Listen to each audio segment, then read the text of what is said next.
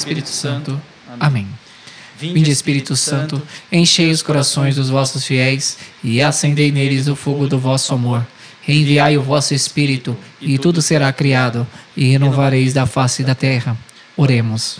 Ó Deus que instruíste os corações dos vossos fiéis com a luz do Espírito Santo, fazei que apreciemos retamente todas as coisas, segundo o mesmo Espírito, e gozemos sempre da sua consolação. Por Cristo Senhor nosso. Amém. Fala galera que está nos ouvindo. Opa, quase que já derrubei aqui. Já quase derrubou aí? Já é emoção. É emoção já, né? que está nos ouvindo aí no Spotify e você que está nos assistindo agora pelo YouTube. Verdade, ó, agora temos YouTube. É? Graças tá- ao Lu, ao Lu aqui. Ai, ó, aê. o Lu ali agora. Aqui quem tá falando é o Alê. Olha lá, é o Fagner, gente. Beleza? Vamos que vamos aí. Já aproveitando logo esse início aí, que é- tem- pode ser que uma galera não chegue até o final. Gente, nós estamos esperando o comentário de vocês, meu. Mande no nosso e-mail perguntas, temas, tudo mais. Nosso e-mail é podcast direto da arca arroba gmail.com. Instagram? Instagram é direto da arca. Comentem aqui no vídeo também, né? Agora que a gente vai Pode. YouTube. Então comenta aqui no vídeo pra gente. No- Quem tá assistindo esse vídeo agora, nós estamos gravando e a gente nem publicou o anterior. É, Então não temos dúvidas para este vídeo, porque o anterior nem foi pro ar. sim, A aí gente precisa melhorar esse É, né? Tá meio que. Estamos começando agora, galera. Estamos começando agora aí nessa vibe, mas logo, logo vai tudo se. Já já tudo se encaixa. É, tudo vai se encaixar. Aproveitando também, agradecer todas as- as pessoas que estão ouvindo no Spotify. Tem uma galera de fora, né, Tifag? Tem uma galera Sim, de sim, fora aí muita que. gente fora. Meu, 25% do nosso podcast é fora do país. Engraçado isso, né, cara? Muito legal, muito legal. Obrigado, gente. Valeu. Obrigado e vamos lá. mundo. Nós Vamos paramos no episódio. no capítulo 15, vamos pro 16 agora, né? Do Cara, Atos, Atos dos Apóstolos. Atos dos Apóstolos. é, vamos ver até onde a gente consegue ir, hein? A ideia é chegar nessa no 28. viagem. Vamos embarcar nessa viagem aqui. A gente tinha acabado de começar a segunda viagem de Paulo. Sim. Então, vamos só recapitular de onde a gente parou. Paulo tinha acabado de vir para Jerusalém. Foi para Jerusalém discutir o problema da circuncisão dos judeus. Discussão dos judeus. Era isso. Então ele chegou na terra dele, lá na igreja dele em Antioquia. Lá em Antioquia estava tendo uma discussão. Pessoas de Jerusalém tinham ido para Antioquia e estavam dizendo que os judeus precisavam se circuncidar. Sim. Esse era o problema. Paulo saiu de Antioquia com Barnabé, foi até Jerusalém e eles fizeram o primeiro concílio da igreja. Nesse concílio da igreja, nós vimos que nós vimos a infalibilidade da igreja, a infalibilidade papal, quando nós percebemos a liderança de Pedro. Pedro se pronunciando como um líder e Tiago Sim. também como um bispo de Jerusalém também se pronunciando. E sendo ouvido muito ali naquele momento, Sim, né? foi uma discussão, né? A gente viu até num dos versículos que houve uma grande discussão, um grande debate. Então a igreja se reúne, debate, justamente para chegarem a uma conclusão sobre um ponto que ele é polêmico. E o Ale vai tirando foto da gente de copinho de água. É, nós é assim aqui, ó. Bossa nova, a gente tá ficando cada vez mais chique aqui, cara. Tudo vez poder divulgar aí a gente. No último, nós estávamos com um copo de plástico, no penúltimo não tínhamos mesa. E No agora, a coisa tá até tá, copo cara. cristal. Até, até, pô, olha o nosso copo aqui. Então, é, é a igreja. Uhum. Toda vez que a gente tem dúvidas, problemas em debate, a igreja traz essa discussão. E não importa o tempo que for levar. É, a- vai ter uma unção do Espírito Santo e o Espírito Santo vai ajudar com que os homens cheguem na resposta correta. E uma vez que eles chegarem nessa resposta correta, ela, Sim. ela é infalível. Porque o Espírito de Deus jamais erra. Então esses Uhum. homens fizeram esse primeiro concílio. E que continua até hoje com todas as decisões que de dentro da igreja, Nenhum né? dos concílios tiveram suas decisões revogadas. Revogadas. Isso é muito importante. Sempre teve uma continuação em cima Isso é- do. Em todos os concílios, a gente vai fazer podcast sobre os concílios. Em todos os muitos concílios que a igreja fez ao longo dos seus dois mil anos, nenhuma decisão jamais foi contestada no outro concílio. Quando a, quando a decisão não acontece, não tem problema. Aquela decisão carrega. Como, por exemplo, o dogma da, da Assunção de Maria. Não, Maria. Dogma da Assunção Nós de até Maria. O dogma é vez. super recente, mas ele é, vamos dizer assim, a- a- é aceito na tradição há praticamente os dois milênios, só que a igreja de fato conclui que Maria foi assunta muito recentemente, por mais que a tradição já desse esse testemunho. Então esse ponto é importante pra gente. O que, que é legal da gente lembrar? Hum. Paulo e Barnabé saíram do concílio, Sim. voltaram pra Antioquia. Beleza, os não-judeus foram liberados, não precisavam se circuncidar. Graças, a Deus. Imagina, né, cara? Aí a gente fica pensando nessa dor, você fala. Imagina o facão rodando escapou, lá. escapou. Então, assim, graças a Deus os caras escaparam. E depois o, o Paulo não sossega, né? Eles chegaram em Antioquia e o papo foi: beleza, bora viajar de novo. Não e aí, para. É, e aí saíram pra segunda viagem. E nós lembramos aqui que nessa segunda viagem, já logo no comecinho da viagem, Paulo e Barnabé se separaram. Sim.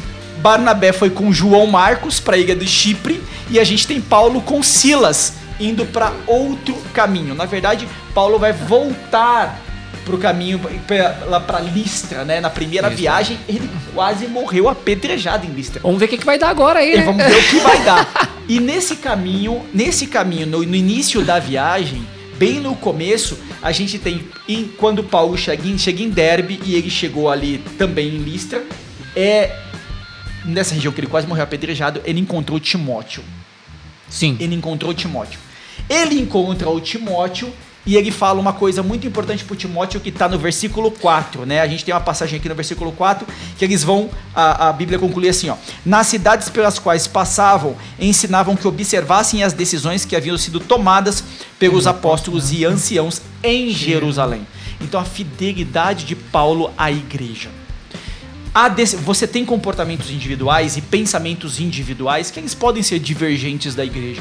Mas quando você está em evangelização, o que vale é o que a igreja diz. O, o, Por o- quê? Ô, tio, só uma, uma Juntos somos mais rapidinha. fortes. Juntos somos mais fortes, tá terminando a frase. Ah, ah, uma dúvida que me gerou essa semana, depois que a gente terminou aquele, o último podcast.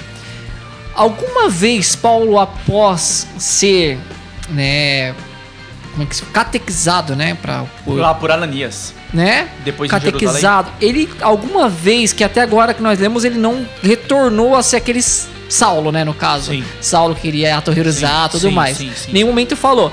Mas ac acredita Uma recaída. É, uma recaída. Acredita que ele teve alguma recaída Não. durante esse período? Não. Não, mesmo porque vai- Paulo vai dizer nas cartas que é assim, não sou mais eu que vivo, é Cristo que vive em mim. Ou seja, ele se, foi, foi A 100% agora a conversão aconteceu. Conversão, a conversão aconteceu. A conversão de Paulo é extraordinária. Quando ele cai do cavalo, Jesus aparece para pra ele. ele. É, a conversão dele é extraordinária e ele não volta. Pelo contrário, a cada passo que Paulo der, Fica mais daqui pra frente, fica mais forte. Mais forte. Legal. Cada passo que ele der, tanto é que ele vai concluir nas cartas, né? O espinho que está na minha carne. Ele vai sofrer as dores, as dores da paixão, né? Ele tem um processo de paixão.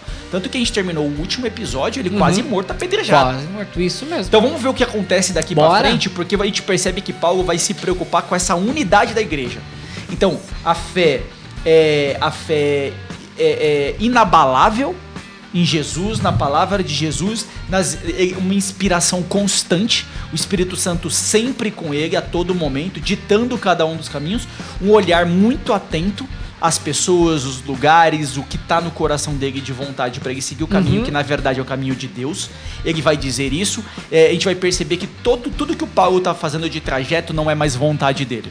E sim é. Não é mais vontade Deus dele, que é o vive- o próprio Espírito Santo que vive e na nele. hora de E na hora de tomar um comportamento, esse comportamento que ele quer tomar daqui pra frente é sempre alinhado com o concílio da igreja. Isso vale para refletirmos muito seriamente, cara. Quando acontece o cisma da Igreja Católica no ano 1000, que separa o Oriente do Uhum. Ocidente, a pergunta é: será que não faltou um Paulo ali?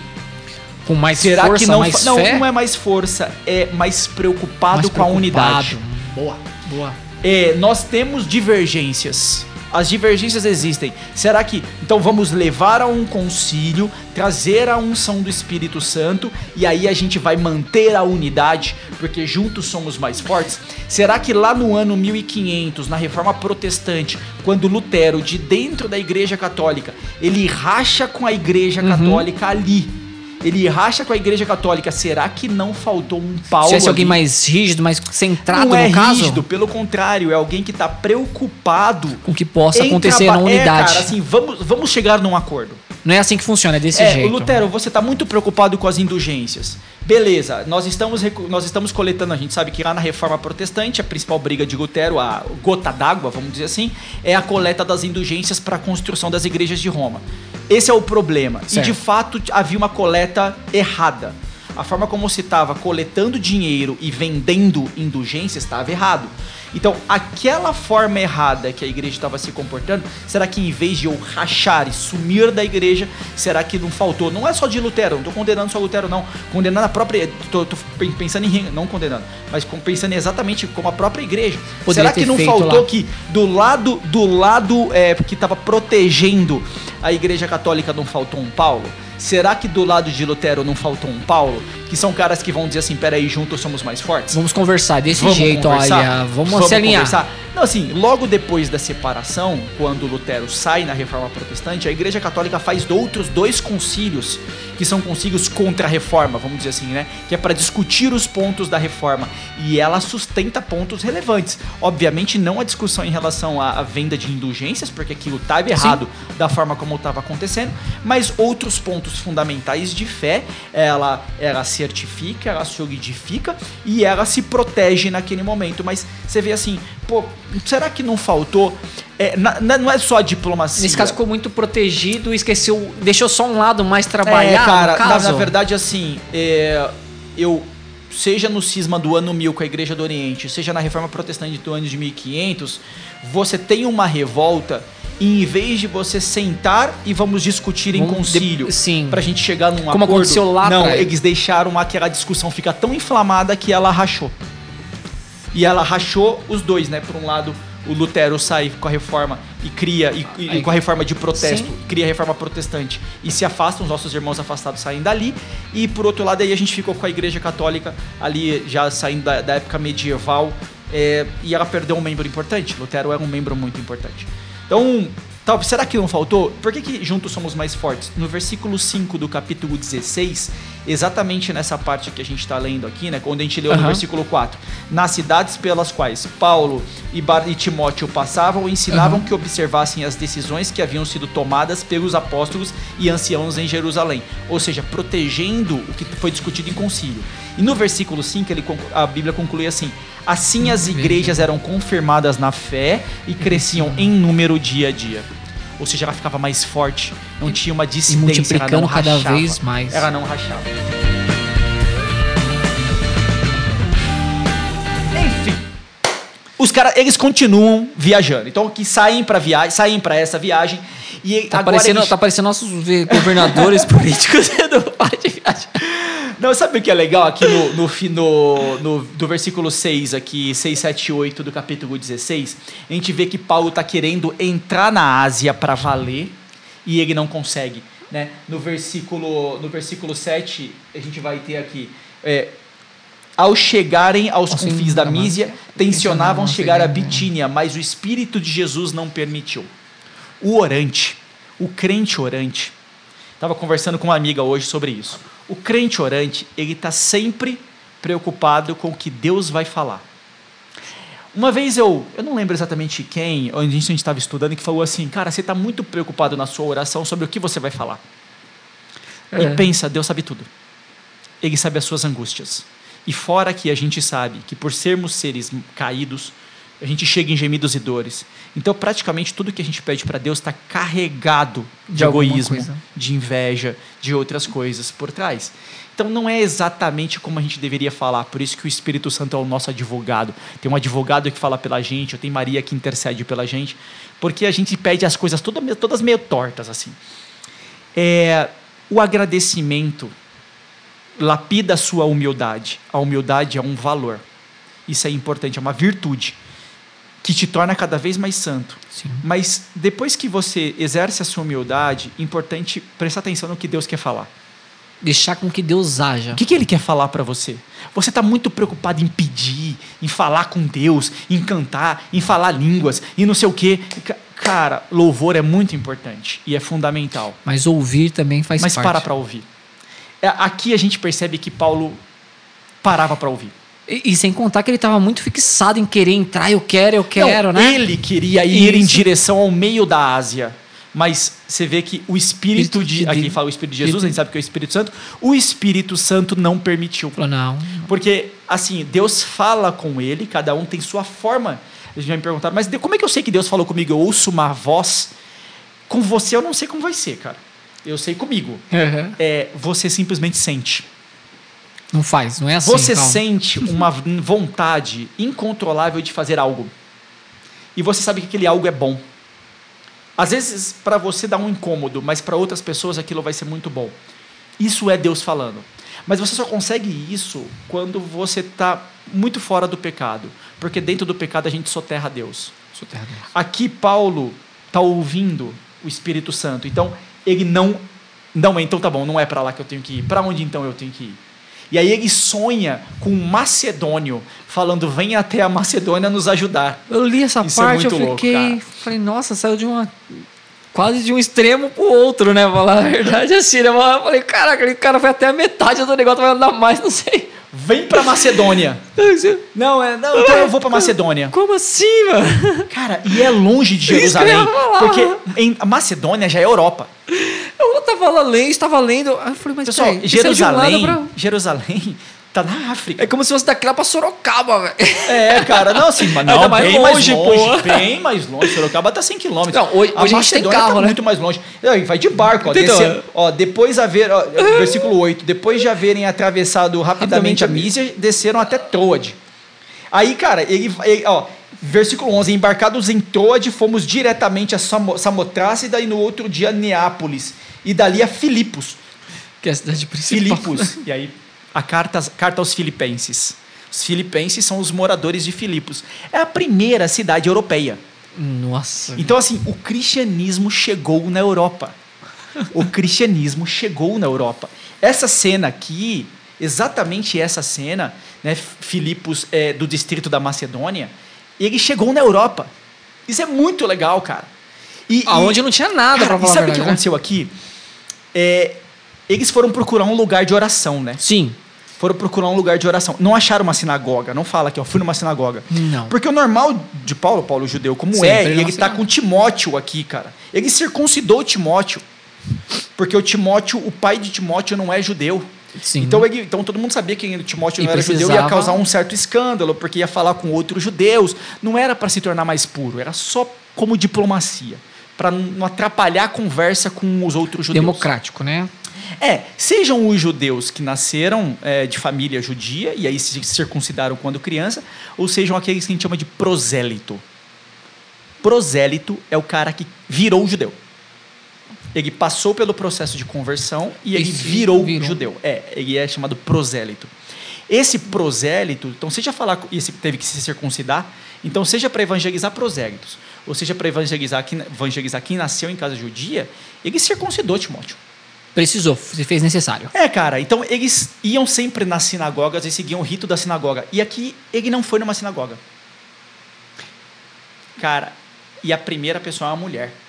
Isso que eu ia falar agora. É, o significado é maior porque naquela época, não sei se eu falar Sim. certo, mas naquela época as mulheres não iam tanto na sinagoga, era mais os homens. E quando se deu a, a ideia de que, no caso até a moça chamada Lídia, se eu estiver errado, Sim, tá a aqui, Lídia.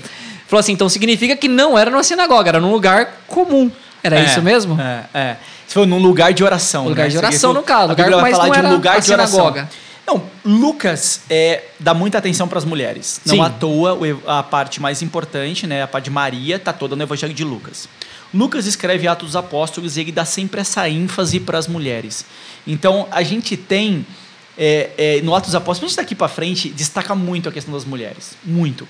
Seja por bem, seja por mal. Você lembra que os o início judeus... ele fala bastante mesmo. É, o judeu, os judeus invejosos, você vê que eles vão aliciar as pessoas contra Pedro ou contra Paulo, eles aliciam as mulheres, As mulheres- da aristocracia, as mulheres Tem um nome da classe falam, alta, da classe alta. as mulheres ricas. É. Então, é, é, por mais que as mulheres não tinham uma participação, vamos dizer assim, ativa dentro do templo, Ah, na casa elas tinham influência, né? Ah, você não vai na fazer casa delas tem influência. Então, e entre elas mobilizavam as massas, assim, de algum jeito participavam dessa mobilização.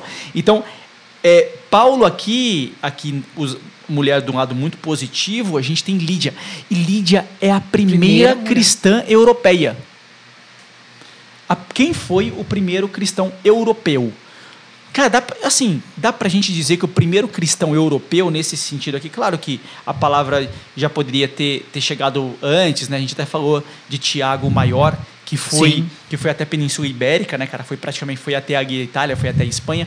Então, o, o, já poderia ter chegado, mas com esta ênfase, com essa catequese, ela chega com Paulo.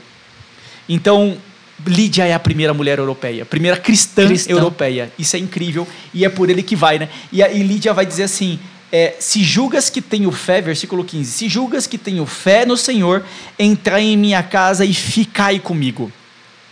Ficai comigo. E aí vem assim, né? é, e a gente, na, na minha, na minha Bíblia diz, e obrigou-nos a isso, né? Uhum. É, na verdade, sentiu assim, não, então é, é óbvio que você tem fé, eu vou ficar com você. Isso é, isso é lá em Filipos. Isso é lá em Filipos. E a primeira mulher europeia acontece aí. E daqui pra frente, meu, Filipos dá uma bela de uma bagunçada. uma bela de uma bagunçada. Lá em Filipos, aqui a gente tem no versículo 16, ó, certo dia, quando íamos à oração, eis que veio encontrar-nos uma moça escrava que tinha um espírito mau. Na nossa Bíblia fala até pitão. Pitão. Tinha um espírito mau. Cara, pensa na situação. Diz Que que ela caras- tem visões, não sei Cara, Cara, os coisa cara- louca Ó, lá, né? E ganhava olha- muito bem por olha o que que acontece aqui. É, olha o que acontece com eles, né? Primeiro que essa mulher era uma escrava. Sim. Então, ganhavam dinheiro com ela. Elas, o que dá a entender, é, é assim, ela estava possuída por um demônio. Você fica com dúvidas quando você lê, né? Será que ela estava possuída por um demônio e era o demônio que fazia adivinhações? Ou, Ou o exorcismo que Paulo fez, na né? verdade, o demônio era um fingimento para conseguir dinheiro das pessoas. E Paulo, quando diz é, saia de ti, na verdade, ele fez uma catequese e ela se converteu. E agora? Porque tá meio bagunçado mesmo essa parte aí. Eu até ia te falar sobre isso, sobre esse negócio de pitão aí. Eu falei, meu, que loucura que é essa aí, Fábio. Fala pra nós explica melhor sobre essa escrava, porque ah, o meu entendimento foi o quê? O cara chegava e falava assim: olha, eu preciso ver a minha mão, se eu vou ganhar muito dinheiro, né? Aham. É como se fossem as videntes, né? Aham. E ela chegava e falava assim: não, mas você tem que falar com o meu chefe ali, porque se você pagar pra ele, tudo se resolve. Ou seja, ela era contratada pela dela ser uma escrava, Sabe né? por que, que é estranho? Porque é o seguinte: é, ou ela tá possuída ou não tá. Sim. Como é que uma pessoa possuída, na verdade, ela é, é o dinheiro da. O, imagina que a pessoa é uma escrava. E aí, ela tá, esse, escravo está possuído por um demônio. Só que tudo que esse demônio faz gera dinheiro para o senhor Pro dessa senhor das- escrava. Isso. Pro Meio dono, né? estranho. Dono dela. Dá mais a entender que isso aqui é um fingimento. Dá mais a entender que, ou seja, o, ela, como escrava, era obrigada Obrigada. a fingir que carregava um espírito mal. Aqui a gente está torcendo para tentar buscar um entendimento melhor, porque senão fica um negócio meio estranho. O fato é, tanto é que Paulo vai dizer assim, dá a entender assim, ela ficou vários dias enchendo o saco deles. né? Paulo encheu-se disso, encheu-se. É assim, ficaram enchendo o saco do cara. E aí manda um sai desse corpo. Então, assim, ó, versículo 18. Ok. Repetiu isso por muitos dias. Por fim, Paulo enfadou-se, voltou-se para ela e disse ao Espírito: Ordeno-te em nome de Jesus Cristo que saias dela. E na mesma hora ele saiu. Enfim, seja convertendo a escrava, seja de fato exorcizando a escrava, ela. o fato é, a escrava parou de gerar dinheiro para seus senhores. E esses senhores foram e denunciaram Paulo e Silas, cara. Eles denunciaram Paulo e Silas. Eles, Paulo e Silas foram presos. Eles foram presos. Então denunciaram, criaram lá uma história, denunciaram Paulo e Silas, eles foram presos, cara, apanharam pra caramba na cadeia. Tipo assim, a Bíblia não dá o detalhe de tirar a roupa dos caras e bateram, muito, neles. Chicotearam, um monte de É. coisa. Então, assim, cara, os caras apanharam pra caramba na cadeia. E aí a gente tem um- um- uma parte legal, né? Eles estão presos. Estão presos por volta de meia-noite e eles estão cantando hinos Vamos de louvor. vamos lá, vamos lá. Louvar a Ah, Deus. tá. Porque assim, aquele que sofre na carne sofre pelo Senhor. Fala pro Senhor. E aquele que sofre pelo Senhor sabe que está no caminho do céu. Se o prêmio é o céu, eu dou, eu dou glórias a Deus. Glórias a Deus. E, e diz mesmo, ó, pela meia-noite, Paulo e Silas rezavam e cantavam, aqui no 25, tá, gente? Pela meia-noite, Paulo e Silas rezavam e cantavam um hino a Deus. E os prisioneiros os escutavam, subitamente sentiu-se um terremoto tão grande que se abalaram até os fundamentos do cárcere. Não, o terremoto vem, acontece um terremoto e se abala, soltam, a, soltam as algemas, abrem as cadeias, os outros prisioneiros também, e o soldado acha que todo mundo fugiu. Assim, é fantástico o depoimento, né? É um depoimento fantástico demais para se abrir porta é um terremoto que abre porta, estoura algema e com o cara mesmo não acontece nada. não cai nem uma pedrinha na cabeça deles. Ninguém né? se machuca. Ninguém se machucou. é, então, assim, a gente tem que tomar. O que importa é que Lucas quer passar pra gente a força do, do Espírito. Espírito Santo. A força do Espírito. A força do Espírito que tudo abala. E essa, essas questões físicas que acontecem nos relatos mais uhum. fantásticos, elas são muito mais para dar a entender o poder do Espírito. Espírito. Pode de fato ter acontecido desse jeito, Só mas isso a, é isso a é graça maior é ter o é pouco relevante. O fundamento em Cristo. Porque né? se a gente fica achando que toda manifestação do Espírito eu vou ter terremoto, vai vir língua de fogo, vou, eu vou ficar olhando aqueles vídeos lá, procurem aí no YouTube, trombetas, uhum. trombetas em Israel. A gente vai ficar achando que toda hora tem trombeta de anjo. Não tem... vou nem mais querer ir para a igreja que vai dar tela cair. E, fica, e a gente já falou isso no Apocalipse, fica muito infantil. O importante é, é a fictício gente... no caso, né? É, Só para ter um entendimento verdade, que o Espírito Santo ele tem verdade, força para muitas se coisas. Se a gente vai tentar esmiuçar é, esse texto, ele parece mais novelesco, né? Parece mais novelesco. Fim assim, do mundo, fim. É, do jeito como se skip que Lucas escreveu, dele quer dar mais a intenção de um efeito do Espírito Santo do que de fato que, pô, sei lá, aconteceu um terremoto, tremeu tudo. Então é, é, é, a gente tem que se preocupar mais com a força do, Espírito. Espírito Santo. Com a força do Espírito. Boa. Agora, o que é legal e maravilhoso nesse depoimento é, na hora que o soldado achou que, que os prisioneiros haviam fugido e Paulo e Silas falaram, a gente não fugiu, é, tem uma conversão desse soldado. E isso é maravilhoso. Sim. Porque o soldado se converte, ele, ele leva os apóstolos para casa, a família dele se converte. Então, no meio daquilo que tudo que estava acontecendo, a gente tem que sempre entender a guia do Espírito Santo. O Espírito Santo aproveita essa situação da qual Paulo e Silas foram colocados para evangelizar. A gente tem que entender o seguinte: por que, que o eh, não dá para a gente saber muito por que, que o milagre acontece porque nós não estamos na cabeça de Deus, né? Mas dá para a gente dizer e aqui, olha até, nossa, veio até muito forte aqui para mim. No versículo 17, o, a moça que estava com o demônio no corpo, né, que a gente falou, falou para Paulo e para Silas uhum. assim: Estes homens são servos do Deus Altíssimo, que vos anunciam o caminho da salvação. Então dá para a gente dizer o seguinte: são homens em caminho de santidade. Homens em caminho de santidade, vamos dizer que eles apanharam para caramba, quase foram mortos. Se eles fossem mortos, para onde eles iriam? Para o céu. Para o céu, diretamente. Por que, que Deus os libertou? Para deixar mais com que eles evangelizassem mais à frente Se ou as pessoas que vêm.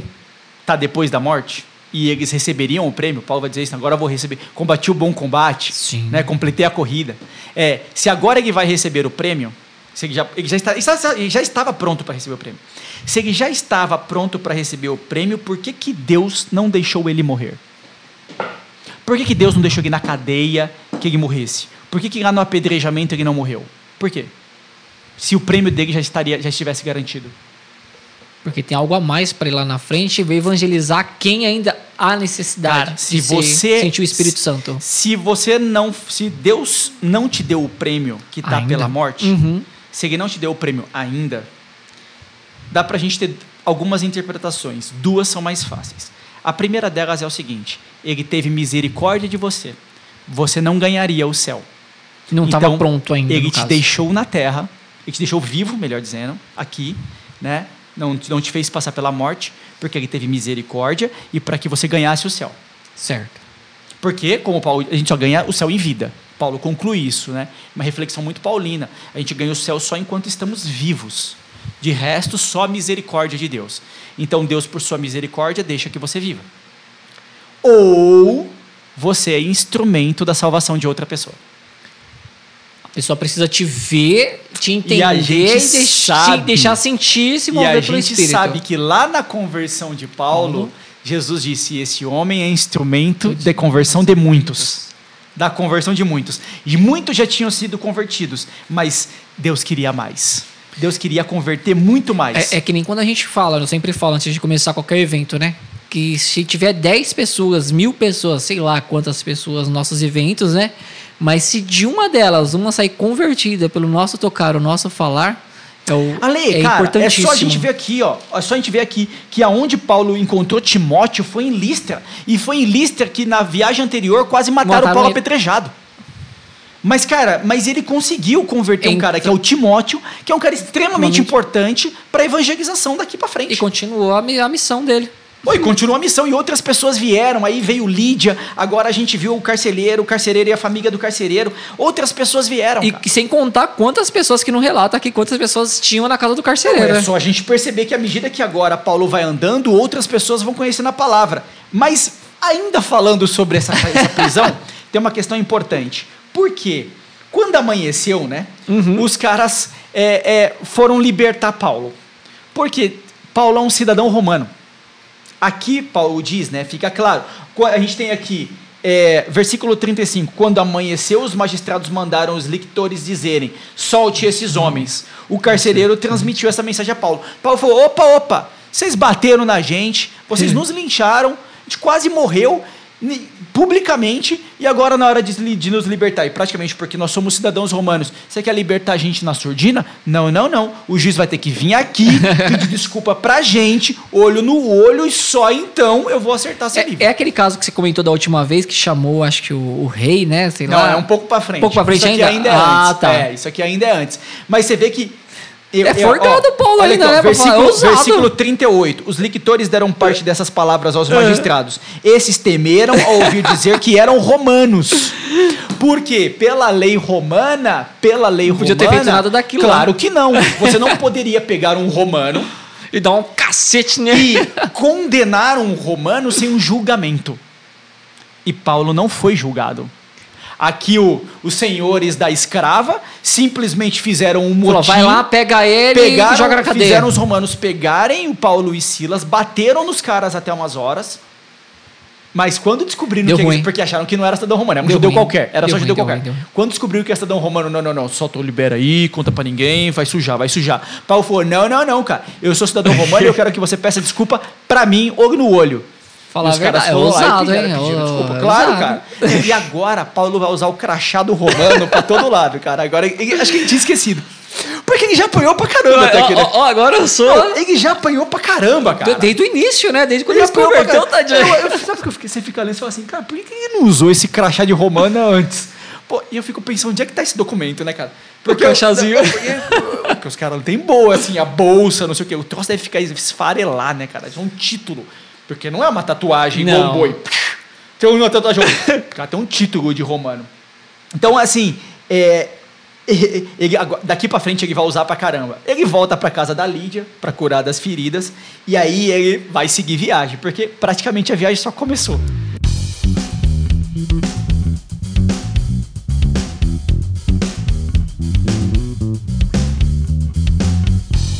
Nem em saiu, ó, Filipos. mal chegou lá, ficou o tempo todo aí já Não, começou cara, ele apanhando. não tinha nem pô. chegado em Macedônia. Ah. Assim, Filipos é a primeira cidade da. Macedônia. Nem- Agora, Acho que no terceiro dia, se for ver aqui, que ele apanhou pra Cara, caramba. é, não. Aí eles continuam a viagem e vão até a capital da Macedônia, que é Tessalônica. A gente tem carta de São Paulo aos Tessalonicenses. Tessalônica. Tessalônica é a capital. É lá onde está o burburinho. E em Tessalônica tem sinagoga. Hum, Então agora os caras vai. vão pra sinagoga. E enche tudo lá. Fora, cara, eles vão pra sinagoga e eles de fato têm êxito na sinagoga. Eles conseguem converter. E a gente vê assim no versículo 4, olha quem aparecem aqui, né, quando eles estão lá. Alguns deles creram, né, o alguns Sim. deles da sinagoga, e associaram-se a Paulo e Silas, como também uma grande multidão de prosélitos e prosélitos gentios, que eu falei que são os que se converteram Sim. ao judaísmo, e não poucas mulheres de destaque. Olha as mulheres aqui de novo, Chegando. se converteram ao cristianismo junto com Paulo e Foi uma Silas. ajuda da Lilian, será? Será que deu uma. Aqui não fala que Não Lídia fala, foi né, com Lídia? eles. É, aqui não fala que Lídia foi com eles. Não fala. Talvez, assim, talvez Lídia tenha Como uma ficado em abertura, Filipos. acredito que é a partir daquele É, momento, né? Ou se não, Lídia foi com eles. Não fala. Mas Paulo vai andando em comitiva, né? Paulo vai andando em comitiva. Sim. A gente tem aqui na... Quando eles chegam, eles chegam em Tessalônica, a gente tem a inveja dos judeus. A inveja Como sempre, a judeus, cara. inveja acaba com tudo, né? Acaba Você viu o que os caras fizeram? despertando Meu, tudo, eles né? foram a- Eles foram atrás do Paulo na casa de um cara chamado Jazão. Foram na casa de um cara chamado Jazão. Uhum. Paulo não tava lá. Desceram o cacete no Jazão, mano. Ô, Jadão, por que, que eu tô apanhando pra começar?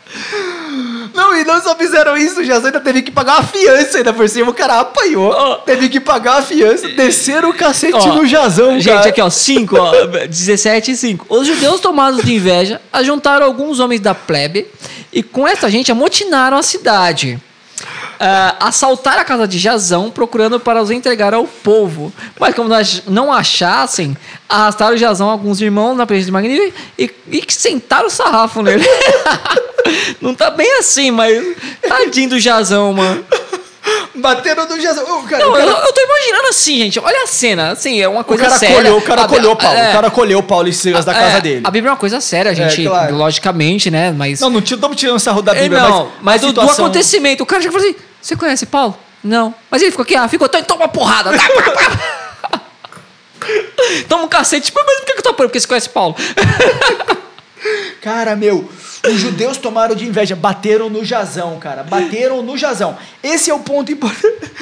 É, é, ai, meu Deus. E, e, assim, ó, versículo 7. Todos eles contrariam os decretos de César, proclamando outro rei, Jesus. Então, qual era a justificativa dos judeus para poder fazer com que os romanos é, perseguissem e, e batessem e maltratassem os cristãos? Que Ah, não- o que não apoiam de- um- Não, o que um de justificativa é o seguinte: eles estão pregando um, um Deus maior que o imperador César.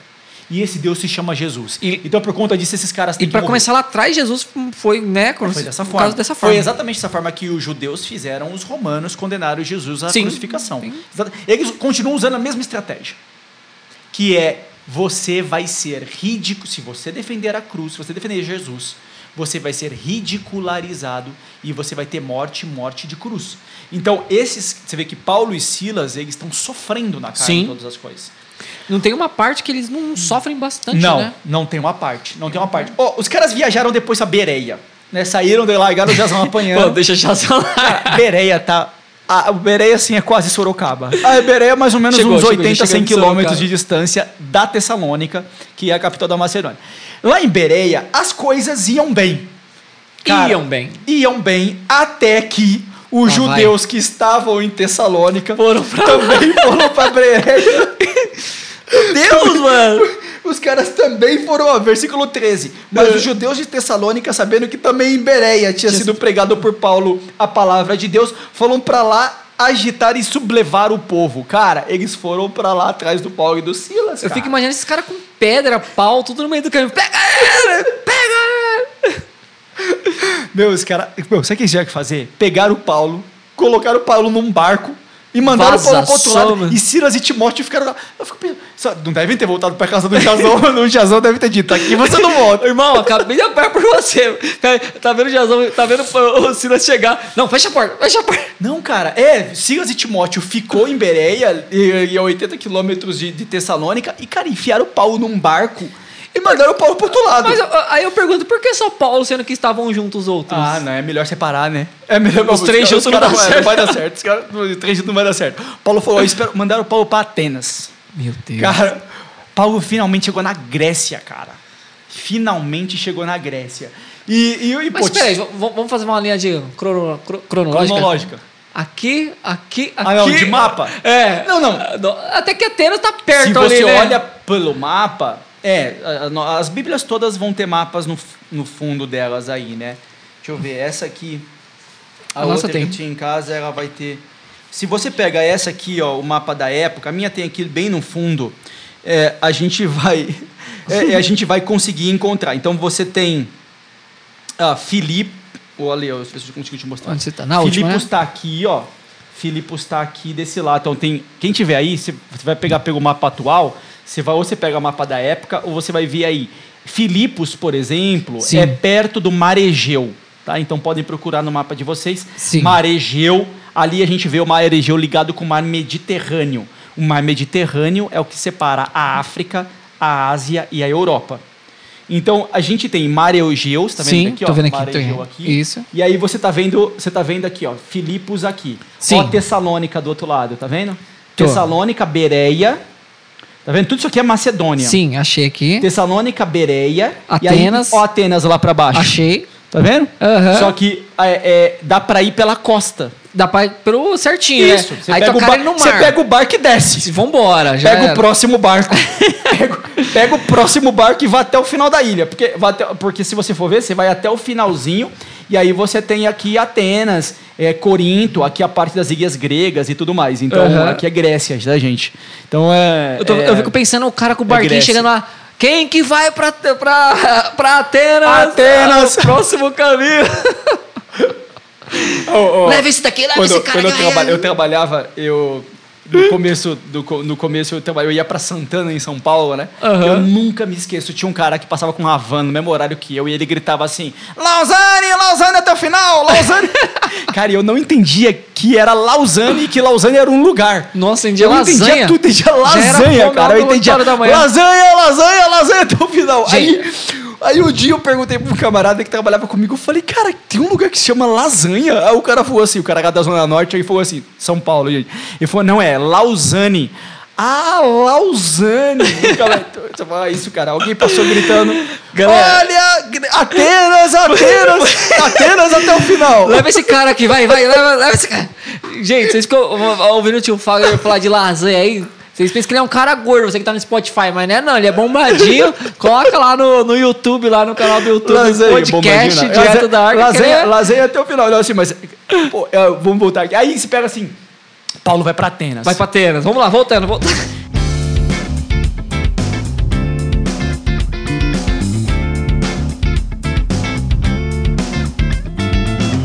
O- Ai, Ai. caramba, meu. Vamos pensar em Atenas. Vamos Atenas, voltando. O pior é que eu não tenho maturidade pra falar de Atenas, cara. Porque eu penso em Cavaleiros Zodíacos. tenho dificuldades. Tenho dificuldades com Atenas. Leão, Cavaleiro de Leão, Eu é tenho é? dificuldades, tenho dificuldade com Atenas. Mas vamos lá, vamos, Eu assisti vamos, pouco, sério, cara, vamos mas ser eu sério. das armaduras. Vamos ser sério aqui. O Lucas, que está escrevendo o Ato Hum. dos Apóstolos, a gente está falando de um cara de uma edu- educação greco-romana, né? Sempre rígido. É, não, não, não sempre rígido, Hum. mas muito influenciado, Influenciado, pela cultura grega. A gente não pode esquecer que Grécia foi, foi o centro do mundo antes de Roma. Então a gente tem Alexandre Magno, ou Alexandre o Grande, lá uns 300 e poucos anos antes de Cristo, mais ou menos. Ele dominou um bom pedaço da África, da Uhum. Ásia, da Europa. Tanto é que todo lugar que ele passava, ele colocava o nome de Alexandria. Ah, aí, Ale, já Hum, Nossa, pensou? Eu, Você fiquei- dominou. eu tô lisonjeado. Você, vai, ser- você domina o lugar. Qual o nome dessa cidade? Alexandria. Alexandria. E a outra? Alexandria também. Também faz parte. Mas por quê? Porque meu nome é Alexandre. E daí? É, Todo lugar que eu quero problema chamar meu, eu ganhei. A cidade é minha, eu pôr o nome que eu quiser. Vou colocar Alexandre 1, 2, 3, 4, 5, 6, 7, 8, 9, 10. Era mais ou menos isso, cara. Chegaram a ter várias Alexandrias. Então, o, mas essa cultura, é- é- é, esse império grande, causou um efeito interessante. Qual é o efeito interessante? Você tem é, uma, uma grande maioria dos homens vão para a guerra, obviamente. Só que quando você tem um império desse tamanho, vamos dizer que você já tem os exércitos localizados, né? Você domina aquele lugar e constrói um exército naquele lugar, né? E você acaba tendo pessoas e homens que eles não necessariamente vão mais para a guerra. Então, no centro, no centro do reino, no centro do império, melhor dizendo, onde é que existe paz. Por quê? Porque as brigas, as guerras estão nas fronteiras. Quanto maior for seu império, Tá tranquilo. a- a- mais distante a guerra vai estar da sua capital, do seu centro. E lá no centro você consegue viver em paz. E homens em paz começam a pensar. E homens que começam a pensar, eles começam a refletir sobre a vida e criar outras coisas que não necessariamente só guerra. Basicamente é desse caminho Que se constrói as casas, essas coisas não, todas. mas se constrói o conceito de filosofia. A filosofia grega, a filosofia helênica, que a gente chama, vai nascer lá 400, 400 e poucos anos antes de Cristo. Nessa linha 300 e poucos antes de Cristo, com Platão, com Sócrates e até os pré-socráticos, né, que é quem veio antes de Sócrates. Mas os mais famosos vão ser Sócrates, vão ser Aristóteles, vai ser Platão, vão ser esses caras que vão vir depois. É, quem cria a academia dos estoicos, os epicureus, os cínicos. Os verdadeiros Então, filósofos, caras. né? São os filo- a, a- a- a filosofia. Por que nasceu? Porque esses caras não precisavam ir para a guerra. Então você começa a refletir sobre como viver em sociedade. Então a Grécia era um, a gente chama do apogeu, né? Ele era um lugar muito forte dessa discussão e de conhecimento. É, até aqui, Paulo evangelizou judeu, Sim. é, judeu nascido em casa judia. Ele, nascido em, em Israel, na, na, na Judéia, ele evangelizou os judeus que não são da, da Judéia, ele evangelizou os prosélitos, que são os convertidos ao judaísmo. Ele evangelizou os charlatões, como essa mulher escrava aqui do espírito mal, e outros charlatões. Pedro também, né? Encontrou Lá charlatões, atrás. como Elimas, que nós falamos aqui no. Acho que foi no Os episódio magos, anterior, né? que era um mago. Beleza. Vamos dizer assim. Basicamente, Paulo e Pedro, eles tinham confrontado caras que assim, ou eram judeus, ou era uma seita muito é, rala é, é, filosoficamente, com pouco sentido, muito mais próximo de magia, charlatanismo, mentira. Então, ou você tem os judeus sérios, que você vai evangelizar, mostrando Cristo, ou você tem os caras charlatões. assim Ah, É. que, que tem uma fé muito fraca, muito frágil, com pouca explicação. E os gregos não. Os gregos já tinham pegado até as suas divindades, né, a história dos deuses gregos, e eles já tinham trazido isso para uma reflexão filosófica muito séria e muito robusta até. Muito robusta. Então, Paulo chegar em Atenas, eu, dá pra gente dizer, né, o comentário da, da minha Bíblia até vai dizer assim, é como se ele tivesse se preparado para esse momento. Porque agora é o momento que assim, a gente chama de apologética. E precisou se preparar bem, porque eles, que nem falou, eles- ele, ele não só passou por muitas questões de morte, como também aprendeu bastante nesse caminho pra, É, tipo, se Ale, posicionar, cara, né? É, um cara que falava alguns idiomas como o Paulo falava, um É, cara que foi formado como, ele foi, um- como ele foi formado, ele tinha que, ele tinha que ser um Uma cara preparado. Ele, ele tinha que ser um cara preparado. Isso. Você não vai preparou bem. conversar com pessoas comuns. Você vai conversar com caras que vão ter questionamentos muito inteligentes. E questionamentos tão perigosos e incisivos que é capaz que mude a sua fé. É, e fortaleceu ele bastante tudo isso no percurso. Então Paulo tinha que estar espiritualmente preparado. E sem contar que ele já no tá sozinho aqui, né? E ele tá sozinho. Tá sozinho. Lá Ele tá atrás sozinho. ele foi jogado num barco. E você vai encontrar os filósofos. Tudo bem, aqui não é mais Império Grego, nessa época é o Império Romano. Atenas já não tinha toda a grandiosidade que Atenas tinha na época de Alexandre o Grande, por aí vai, mas carregava muito ainda dessa, dessa, Uhum. dessa aparência de um lugar nobre, de um lugar de pessoas inteligentes. E Paulo vai lá discursar, discur, discu- discursar desculpa, ele vai discursar num lugar chamado Areópago. Areópago E, e Eu- to- eu e todo mundo tem uma que- curiosidade, né, sobre o que ele quer fazer, né? Sobre o que ele quer É, pregar, cara, né? é porque na verdade assim, o aerópago, eu, eu achava que o aerópago, antigamente eu achava que o aerópago ele era tipo um auditório. Mas não, o aerópago é uma colina. Então é uma montanha, um morro, é. Eles, eles se reuniam lá, os sábios se reuniam lá. Lá é onde você tinha o julgamento também sobre crimes. Era lá onde acontecia a câmara, onde eram tudo acontecia ali no leis. caso? Sim, no aerópago.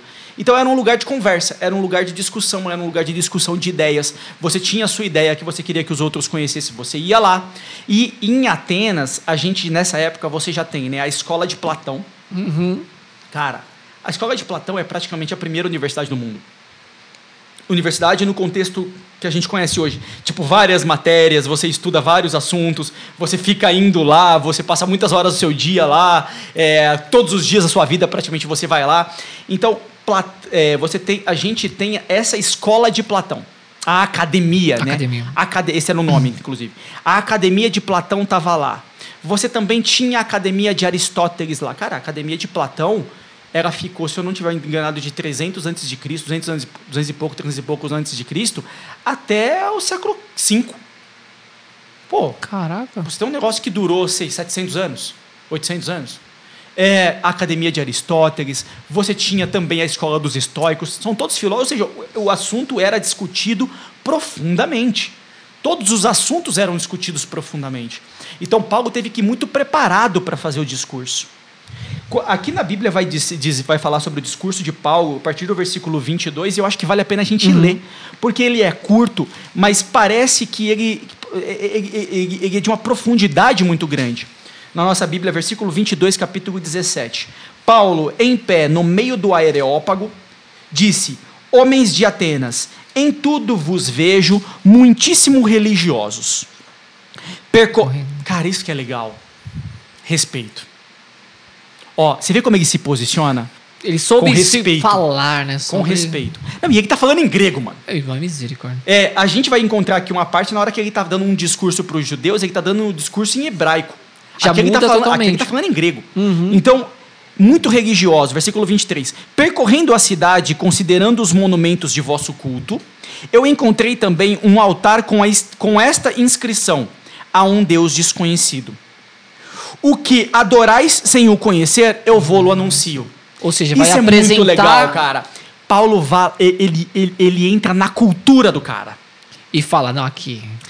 Sabe aquele altar? Vocês têm muitos templos aqui. Muitos.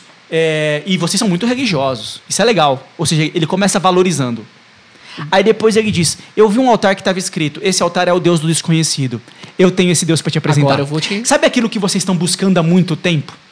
Eu vou te sabe, sabe aquilo que nas academias filosóficas, seja discutindo sobre virtudes, seja discutindo sobre valores, seja querendo se isolar da, dos prazeres do mundo e das, e das distrações do mundo uhum. para que você não sofra. Né? Essas são as linhas filosóficas de pensamento. Seja esse dualismo de pensamento, nessa linha mais platônica. Né? Dual, eu penso duas coisas, tudo tem dois sentidos. Ou seja, na linha mais aristotélica, que é, é no empiricismo. Eu estou sempre testando as coisas e vendo exatamente existe um mecanismo, tudo tem um real sentido, um fim último, né? Muito uma discussão de Aristóteles. Isso aqui tem um, ele tem um motivo de acontecer. Tem um fundamento no final Sabe de tudo todas isso? as coisas que vocês estão estudando uhum. para buscar a verdade?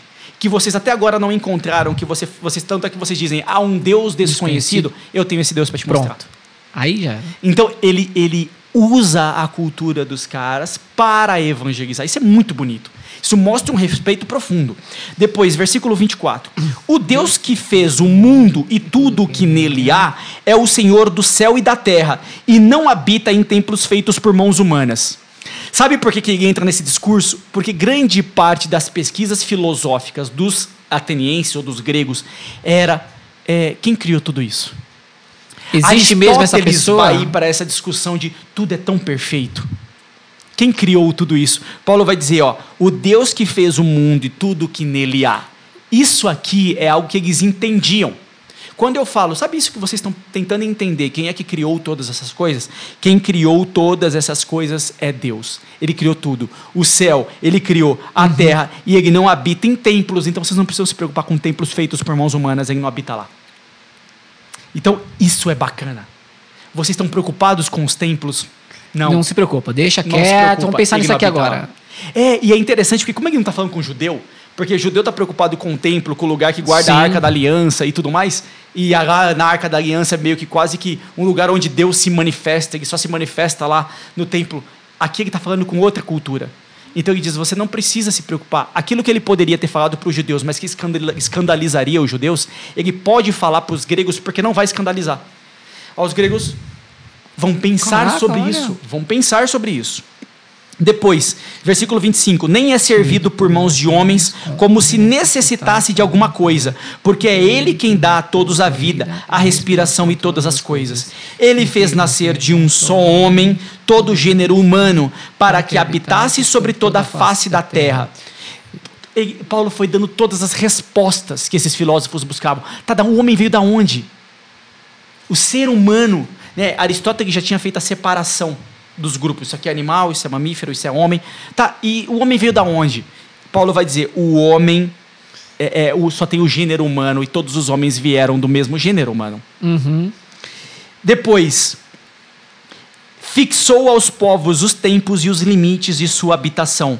Tudo isso para que procurem a Deus e se esforcem para encontrá-lo, como que as apalpadelas, pois na verdade ele não está longe de cada um de nós, porque é nele que temos a vida, o movimento e o ser, como até alguns de vossos poetas disseram.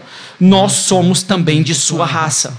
Bonito. Muitos dos filósofos já concluíam que existia um ser criador de todas as coisas. Já sabia, mas não sabia quem. E sabia que, que o ser humano é. carregava traços dessa, entre aspas, divindade.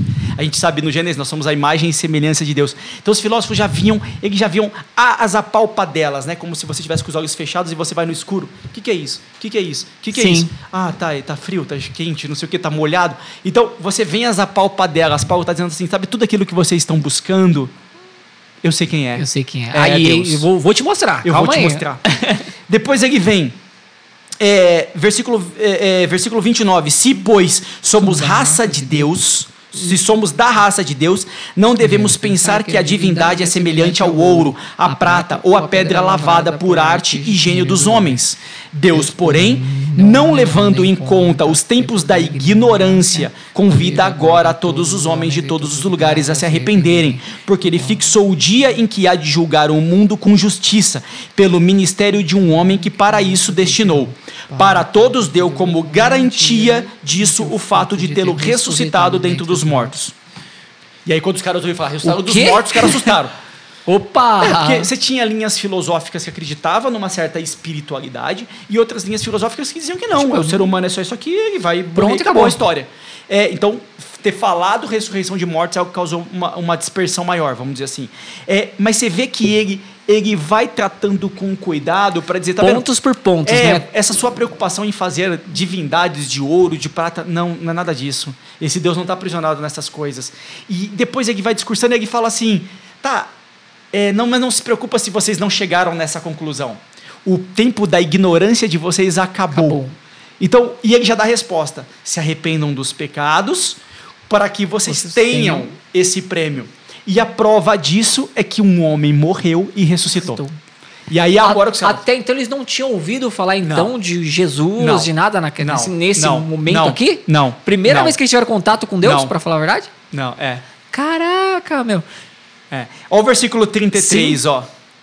É, não, no versículo 32. Quando, quando ouviram falar de ressurreição dos mortos, uns zombavam e outros diziam: A respeito disso te ouviremos outra vez. Versículo 33. Assim saiu Paulo do meio deles. Todavia, alguns homens aderiram a ele e creram. Entre eles, Dionísio, o areo, areo, Areopagita, desculpa, que é quem trabalhava no Areópago. Uhum. E uma mulher, mais uma mulher, chamada Damaris. Damaris e com eles ainda outros. Ou seja, Paulo, a pergunta é: será que ele teve êxito ou não? Cara, ele conseguiu converter pessoas. Sim. Ele conseguiu fazer outros pensar sobre o assunto. Não se converteram de imediatamente, mas passaram a pensar. Porque muita gente. Foram atrás, provavelmente, né? Muita gente vai ser convertida a Deus. Vai ser convertida a Deus por, pelo discurso. A gente tem Santo Agostinho depois com Ambrósio, né, pelo discurso, pelo convencimento. O falar, aquela coisa, né? Não, aquela e tem lógica. Né? E tem lógica no que você está falando. Para um cara que já vinha pensando, muitas pessoas ali são ateus. Muitos são ateus. Porque, não... porque eles não têm as respostas para muitas dúvidas que eles têm. E às vezes as pessoas que eles perguntam não chega ele, ele não consegue perguntar, ele, ele não, ele, como é que ele não sabe quem tem uma resposta? Para quem ele pergunta, não vai não, saber posicionar. É, cara, porque muitas vezes para quem você ateu está fazendo pergunta e você já anda refletindo sobre essas questões, é, sobre o ser, sobre a alma, sobre o sofrimento, sobre as alegrias. Tudo que acontece. Muitas vezes verdade, você né? pergunta ou debate com pessoas que elas nunca pensaram sobre isso. E como elas nunca pensaram sobre isso, a resposta delas sempre é rasa para você.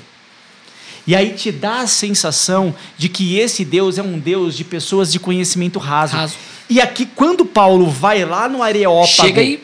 Ele Toma. vai falar com caras que já refletem sobre isso há muito tempo. E nunca teve uma resposta do e que E não tiveram uma resposta. E Paulo chega e mostra a resposta. Ok, muitos não se converteram, mas muitas pessoas foram tocadas. A gente tem que lembrar também que a semente tem diversos terrenos onde ela vai cair. Terra boa, Talvez terra caiu numa terra ótima com Dionísio e com a Dâmaris. Caíram em pessoas agora com uma terra um pouco mais de pedras. Talvez com o tempo isso é, essa, essa semente plantar, vá dar frutos, vai dar frutos. e tudo mais. Ou tem outros que vai cair no meio da estrada. Então a pessoa ela não tem profundidade para a semente de Deus.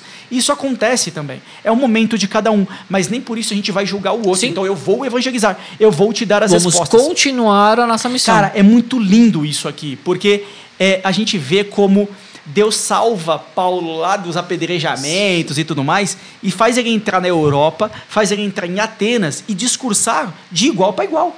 E tipo, falando com clareza, exatidão no que estava. E, e, detalhe, galera, é, vendo o ambiente do que estava acontecendo e trouxe para si e repassou aos outros. Olha, galera, é isso, isso, isso. E com respeito. E com exatamente. A melhor coisa que se disse: respeito, humildade, né? Soube entrar e soube sair. E falou a verdade. Sempre. Não teve, ele não teve medo de, não entrar, medo. de entrar na parte espinhosa é do chegar assunto. e falar, ó, galera, é aqui, ponto. Se tiver pergunta, eu vou te responder muito com legal. clareza. Muito legal. Muito bonito, muito bonito. Gostei, gostei.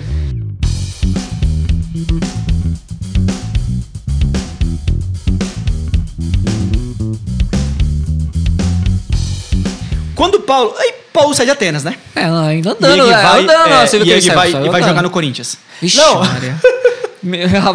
ah, não, ele vai jogar no. Não, ele vai pra Corinto. Vai pra. É, você sabia que o time Corinthians E do Corinthians. Se você puxar a linha, obviamente, né, a gente tem a referência em Londres, na Inglaterra, mas a própria referência da Inglaterra é a referência a Corinto, Amigo. da Bíblia. Ave Maria. Então Paulo sai de Atenas e vai para Corinto Vamos ganhar aí, encontrar Corinthians. Ok, eu falei, desculpa, corta, depois eu ele vai encontrar os coríntios. não os corintianos, vai encontrar os, Os coríntios e não os corintianos.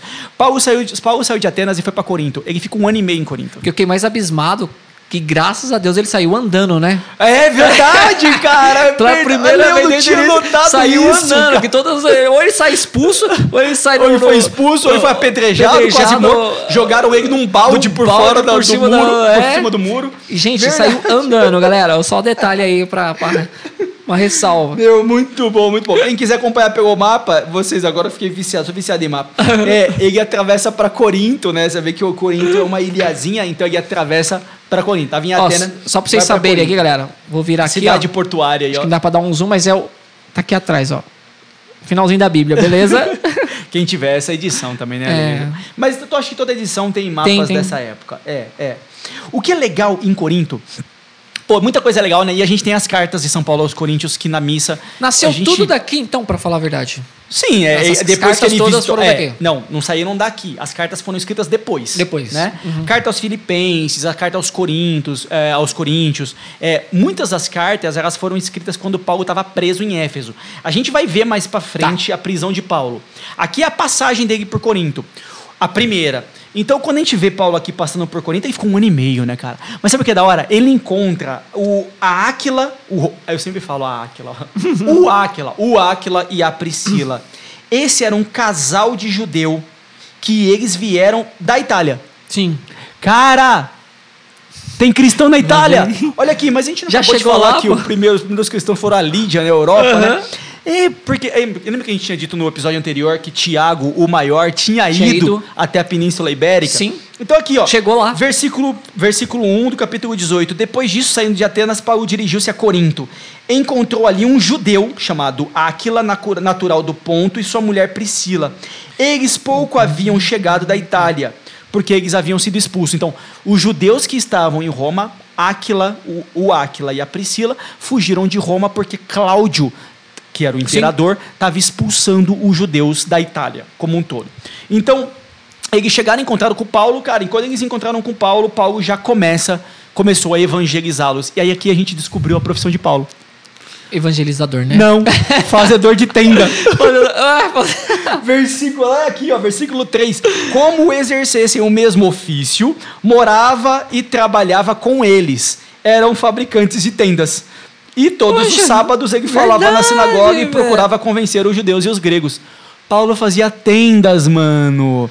A gente vai ver pra frente como Paulo sempre condena as pessoas que querem se aproveitar dos outros para ficar rico com, para enriquecer Uhum. é, é, com religião, né?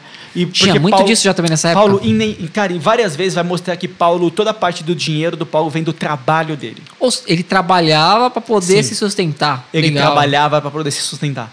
Então aqui fica esse, esse versículo fica claro pra gente. Mais pra frente ele vai dizer que o que ele tem de recurso e tudo mais é fruto do trabalho. Do trabalho. Fruto do trabalho. Isso não quer dizer que ele condene é, dízimos ou que pastores Sim, e sim, padres sim. e, e Só que ele não sacerdotes dependia disso assalariados. sobreviver. Ele não condena isso. É que ele não precisava. Ele não precisava. Também eu acho que o comércio naquela época era bom pra tendas, né? Pra Só tinha tendas. isso. Né? É, Mas as pessoas já moravam em casas, né? Mas você fazia tenda o quê? Pra, pra viajar. pra viajar, pô. Só ele. Cara, o tanto de tenda que ele fez da- do início das viagens dele até Pra ele, agora. né? Isso era uma vantagem. Você, o Paulo dormia onde? Na tenda que ele tenda fazia. que ele fazer. Muito bom, meu. E aí? O que é da hora dessa passagem é assim: foi lá em Corinto que o, que o Silas e o Timóteo chegaram. Cara, Paulo passou Rap- por Atenas. Calma aí. É, cara, o Silas e Timóteo. tinham- Bereia, ele foi expulso. A Silas, Silas e Timóteo tinham ficado. É, cara, tinham ficado lá em Nossa. Bereia. Dois anos, quase três não, anos. Não, não, não, não. Não chegou, não? não? Não, não, não. Na história toda de Corinto, Paulo ficou um ano e meio. Aqui a gente não sabe, deve ter sido logo depois que chegou. Também não diz quanto tempo ele ficou em Atenas, né? A gente não sabe exatamente quanto tempo ele ficou em Atenas. Mas Mas, deve ter assim. ficado mais ou menos uns dois anos longe. Não, não, não, não. Não, não ficou tudo isso, não. não, em Corinto ele ficou um ano e meio. Mas assim, vamos dizer que algumas semanas. Aí os caras foram encontrar. Acho que os caras devem ter passado por Atenas, né? Porque é no caminho. Devem ter passado por Atenas. Paulo já não estava mais lá. Alguém foi viu encontrar- Paulo Vocês por aqui? viram Paulo por aqui? o cara atravessou por outro lado, tá lá em Corinto. Então é, encontraram Paulo em Corinto. Aqui reuniu a, reuniu a trupe. A Agora gangue. vai. A gangue se reuniu. O, aqui na, na, na, em Corinto, a gente vai ver. é, Paulo, Paulo ele vai, ele vai debater muito com as outras religiões e ele tem um esforço muito grande na conversão dos povos. E olha o que acontece aqui. Dá para a gente dizer que é em Corinto que Paulo, vamos dizer que ele desistiu dos judeus. Plenamente? Ele não desiste plena- plenamente, porque depois em Roma, lá no final da história, ele vai procurar os judeus e ele começa a evangelizar de novo na sinagoga. Mas é aqui que ele, vamos dizer, que ele conclui que. Vou dar um não- tempo aí. Não, cara, eu não vou conseguir converter muito mais judeus, eu vou focar nos gentios, eu vou focar nos não-judeus. É aqui que você vê ele falando isso. ó. Você Uhum. vê assim. Versículos 5 e 6, ó, quando, do capítulo 18. Quando Silas e Timóteo chegaram da Macedônia, Paulo. De... Bereia na Macedônia, tá, gente? Da Macedônia, Paulo dedicou-se inteiramente à pregação da palavra, dando aos judeus testemunhos de que Jesus era o Messias. Mas como esses contradissessem e o injuriassem, ele, sacudindo as vestes, disse-lhes: O vosso sangue caia sobre a vossa cabeça. Tenham as mãos inocentes. Desde agora eu vou para o meio dos gentios. É. Saindo dali, entrou em casa de um prosélito chamado Tício Justus, cuja casa era contígua à sinagoga. Ou seja, ele parou de pregar na sinagoga e começou a pregar na, na portinha do lado, na Porta casinha lado. que estava do lado da sinagoga. E aí. Seria é, muito mais acolhido do é, que onde cara, ele eu estava. vou, eu vou focar nos gentios, porque é como assim, eu estou gastando esforço demais com vocês judeus, vocês são cabeçuda demais, vocês são cabeçudo, cabeça dura demais, eu vou focar nos gentios. E, ele, e é isso que ele vai fazer, cara. Ele vai focar nos gentios e, cara, não é diferente, No né? mesmo momento O- já foram- Ah, o que vai acontecer com ele, o Senhor aparece para ele no versículo 9 e diz: Não temas, fale e não te cales. Porque logo em seguida, né, assim, ó, porque eu estou contigo, ninguém se aproximará de ti para te fazer mal, pois tem um numeroso povo nessa cidade. É, o, que o Paulo fica um ano e meio e a gente vai ver que os judeus tentam novamente pegar Paulo, tentam levar Paulo para ah, os, os representantes romanos da cidade, ali no versículo 12 até o 16, e eles tentam de novo pegar Paulo e eles não pegaram Paulo, cara. Isso, isso aqui é bizarro. Eles levaram Paulo até o procônsul, né, o, o, o governante ali da região. E tentaram e falaram para o Galeão, que era o representante da região. Não, porque esse cara aqui, ele tá pregando contra César, blá, blá. Sim. E o representante falou assim, meu, Tem mais o que fazer. tem mais o que fazer. Aí os caras falaram assim, então eu vou bater no chefe da sinagoga. Aí eu, já tinham batido, já tinham batido o Jazão. Aí agora, cara, eles pegaram o Sóstenes e riaram o pau no Sóstenes e bateram no Sóstenes agora. Na frente do Procônsul, o Procônsul falou, cara, o problema é de vocês. Você se vira, O cara, mais um cara que apanhou por conta, por conta do Paulo. É, cara, assim, como assim, você é o líder da sinagoga, então você deixou o cara ficar aqui, então você vai apanhar por ele. Bateram no Sóstenes, cara. Então, assim, tinha tinha lugar assim, ou o Paulo apanhava ou apanhavam por ele. Parece o, o, o- Parece o. Como é que é aquele do 300 lá do Thiago Ventura? O. Ai, Ai, Hã? Tigas. Tigas. Ô, Tigas, você tem que parar. para com isso aí, irmão. Dá não. Tinha um amigo meu que falava assim, cara, eu, eu ando com o Rafa, é, é, é, ele não arruma brigas, as brigas já vem arrumada, cara. Andar com o Paulo, as brigas já vem arrumada. É, é que nem quando eu solto pipa. Rapidinho, gente. É. Quando eu solto pipa é o seguinte: eu só gravo, né? Às vezes eu solto meu pipa lá de boa. Quando os caras falam, tio Lê, segura aqui pra mim, a linha quebra, mano. Na minha mão, não sei o que acontece. Eu falo pros galera, não dá mais pra mim, não quero mais segurar, passa pra A, outro. a- a treta já vem pronta. Aqui vem com, pronto. com- andar com o Paulo, a treta vem pronta, cara. Você, ele não arruma briga, a briga tá arrumada. já tava já. arrumado, não adianta. Chegou, apanhou. É, depois de Corinto, Paulo faz o retorno para Antioquia. Então a gente vai ver no capítulo 18 todo esse retorno para Antioquia. Tem uma, um pedacinho ali que a gente vê Paulo indo até Jerusalém. Lá no versículo 22 do capítulo 18, É, e a gente, se, quando se a gente for ler nas cartas, agora vocês vão ler as cartas, né? Aos Filipenses, aos, a gente, a gente passou pela Galácia, né? Então, aos Gálatas, é, a gente está falando sobre os Coríntios, a gente falou sobre os Tessalonicenses. A gente vai ver que a igreja de Jerusalém passava necessidade financeira. Isso já que falamos lá atrás já aconteceu episódios. lá atrás, né? Já tinha acontecido. Sim, já aconteceu sim, de sim, novo, então, né? Então Paulo faz mais uma coleta e você vê que ele vai levar essa coleta para Jerusalém. Ele volta de lá. Volta. Tudo. Cara, imagina piratas ah, pelo não. caminho, né, cara? Caras no deserto. E ele faz esse retorno até Jerusalém. A vontade de Paulo é ir para Éfeso, né, que está na Ásia. Então ele quer, des, quer ir até Éfeso. E isso que ele foi lá, lá atrás, falou, Deus é, teve o sonho, né? Falou, não vai não, para lá. Não, não, não para Éfeso, né? É mas pra... não entra no meio da Ásia. Não, então fica na Ásia Menor, que a gente tá. chama Ásia Menor. Mas assim, no versículo 22, não deixa muito claro o, ta, o, tama, é, o quanto tempo ele fica em Jerusalém e, e, a história fica meio misturada entre Jerusalém e Éfeso, tá? O que, que acontece em Éfeso, o que acontece em Jerusalém. Mas assim, Paulo passa rapidamente por Jerusalém, deve ter entregue a coleta, volta, volta. para a trajetória dele e segue em direção a Éfeso. É, em Éfeso ele fica muito tempo. Em Éfeso tem dois tumultos, né? Em Éfeso é primeiro que a gente vai encontrar Paulo fazendo curas. Então isso é muito legal. Paulo batiza. Vers... Uhum. No capítulo, no final do capítulo é, 18, a gente tem a cena com Apolo. Sim. É, Apolo é um cara que veio de Alexandria, falamos aqui. É um cara que veio de Alexandria e ele, ele, ele, ele não estava catequizado. Vamos dizer, ele tinha crença em Jesus, muito mais pela crença ele precisava ser, ser catequizado. Quando ele chegou em Éfeso, ele encontrou a Priscila e o Áquila. Então a Priscila e o Áquila cuidaram de Apolo, catequizaram e mandaram Apolo para Corinto. Então, olha que interessante, meu. Olha todas as cidades que Paulo passou, ele foi deixando. deixando alguma. Deixando, deixando os presbíteros, os pregadores, os anciãos. Procura lá tal pessoa. As, as igrejas montadas, né? Seja na casa da Lídia, seja na casa do Sóstenes, seja no Jazão, seja em cada lugar que Paulo de passava. De qualquer forma, deixou. Cara, se você pega a costa do mar Mediterrâneo ali, né? De Jerusalém até Atenas, você vai ver que aquele lugar está todo forrado já de igreja. Paulo ele vai indo e ele vai plantando as igrejas e ele vai deixando as igrejas lá. Por isso que a preocupação dele é sempre passar e reorientar esse povo todo. Quando Paulo é, Paulo ele encontra algumas pessoas que vão dizer assim que eles receberam o batismo de João. E Paulo vai dizer assim: "É, mas esse batismo de João, ele só pregava a remissão dos pecados. Vocês ainda precisam receber o batismo do Espírito, Espírito Santo. Santo. Então, Paulo vai se preocupando em batizar as pessoas com o Espírito Santo. Então, você tem a remissão dos pecados? Tem.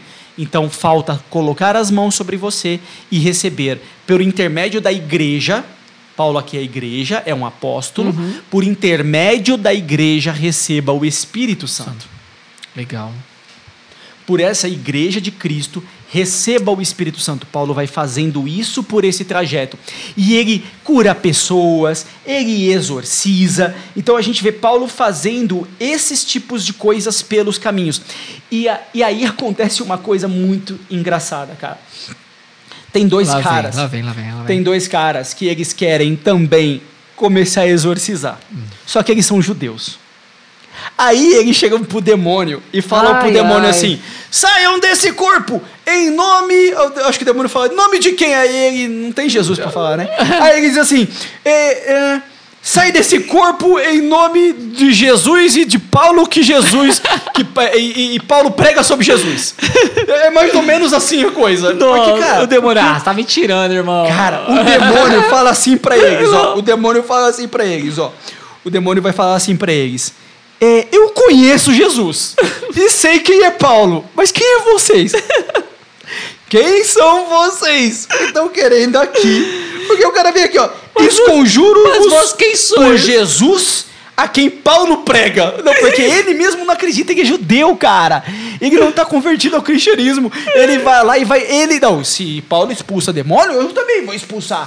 Ele encontrou. Catou uma pessoa endemoniada. Chegou uma pessoa endemoniada e falou assim: sai desse corpo em nome de Jesus. Que é o Paulo que fala, que é nome de Jesus, então sai. Aí o demônio fala assim, versículo, 16, versículo 15, desculpa.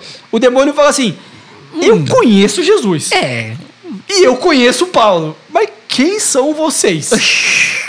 Da hora, da hora o 16, né? O 16. Nisso, o homem possuído do espírito maligno saltou sobre eles, apoderou-se dos dois e subjugou-os de tal maneira que, que tiveram de fugir daquela casa feridos e com as roupas estraçalhadas. Ô, irmão, eu conheço Paulo, beleza, show de bola. Se ele tivesse aqui, a gente ia trocar uma ideia. Jesus, pô, não nem se fala. Agora vocês, vocês vão tomar uma piada que vocês não têm noção, irmão. Quem, quem é você, mano? Você, se liga. Com todo respeito, palavra, vocês são uns bostinhos, irmão. É, quem são vocês? Pô, se liga, se liga. Pô, o cara saiu com a roupa estraçalhada. Tomaram um couro do demônio, cara, da pessoa endemoniada. Eu, eu, eu, acho que essa parte, assim, por mais que seja engraçada pra mim agora, é tipo assim, não podemos também sair... É, é, pregando de uma forma que a gente não tem o poder ou o dom, né? É assim, eu pensando, se eu fosse agora fazer um exorcismo, eu não tenho esse poder, eu não Ale, tenho esse direito. O preparo. O pre... Isso, a preparação, não está preparado para isso. de evangelização, você precisa ser preparado. Volta o que aconteceu aqui no capítulo 18, no versículo 24 com Apolo. É, então. É um cara instruído. Sim. Era um cara, era um cara que, vamos dizer assim, ele tinha motivação, ele tinha vontade, ele até foi bem instruído, vamos dizer assim, em conhecimentos mais gerais, mas para falar da palavra não, não estava preparado. Tá preparado. Exato. Eu, eu, me lembro Priscila eu... e Aquila precisaram preparar Apolo, da mesma forma como qualquer atividade de evangelização, que você for fazer, você tem que estar tá preparado. Eu, eu, me lembro quando eu era do PHN em 2005, que eu comecei a, a entrar na igreja de cabeça, tudo para mim era novo, evangelização. Eles faziam muita vigílias, cara. Muita vigília de verdade, verdade mesmo. E eu não era preparado para aquilo e falaram: olha, você vai aprender a exorcizar, vamos entrar no momento de Espírito Santo e vamos que vamos. Rapaz do céu, mano. Mas eu era muito fervoroso naquela época, muito mais do que hoje, né? Hoje eu acho que eu tô pecando sobre isso. Eu lia, eu rezava e rezava terça. Rapaz do céu, demônio, sei lá o que, que me veio na cabeça. Imaginei o demônio, o demônio apareceu para mim, mas eu saí daquela casa, cara. Que eu não estava preparado, literalmente. A hora que eu vi a face a face de, do, do capiroto, meu. Cara, tchau, tô indo embora, nunca é, mais eu volto é aqui. Preparo. E é isso. Acho que, que todos preparado. nós precisamos ter preparo. E a partir daquele momento eu falei: nunca mais eu quero saber de exorcismo na minha vida. Aí Sim. me dediquei à música. É, deixa eu ir pra música, vai ser mais fácil. Deixa pro, pros outros. Peguei as mãos e, e dai glória a Deus. Deus. Ficar aqui. O... Mais fácil. Não, é, você tem, tem, que estar preparado, cara. Não, não, é, naquela época eu toda, sei o que toda, aconteceu Tudo aqui, que você vai fazer com pra Deus, e vale para os músicos também, né? Sim. Tudo que você vai fazer para Deus, você tem que fazer Preparos. não só de dedicação e de amor, mas de preparo. Preparo, pô. É para Deus. Então, tá, esses dois judeus que estavam aqui não estavam preparados, tomaram a piaba merecida. do demônio. Merecida. Merecida.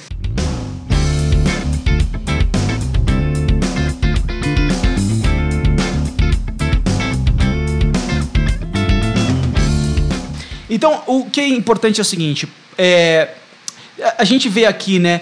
Este caso tornou, versículo 17, este caso tornou-se em breve conhecido de todos os judeus e gregos de Éfeso, e encheu-se de temor e engrandeceram o nome do Senhor Jesus. Muitos dos que haviam acreditado nisso que havia acontecido vinham confessar e declarar as suas obras.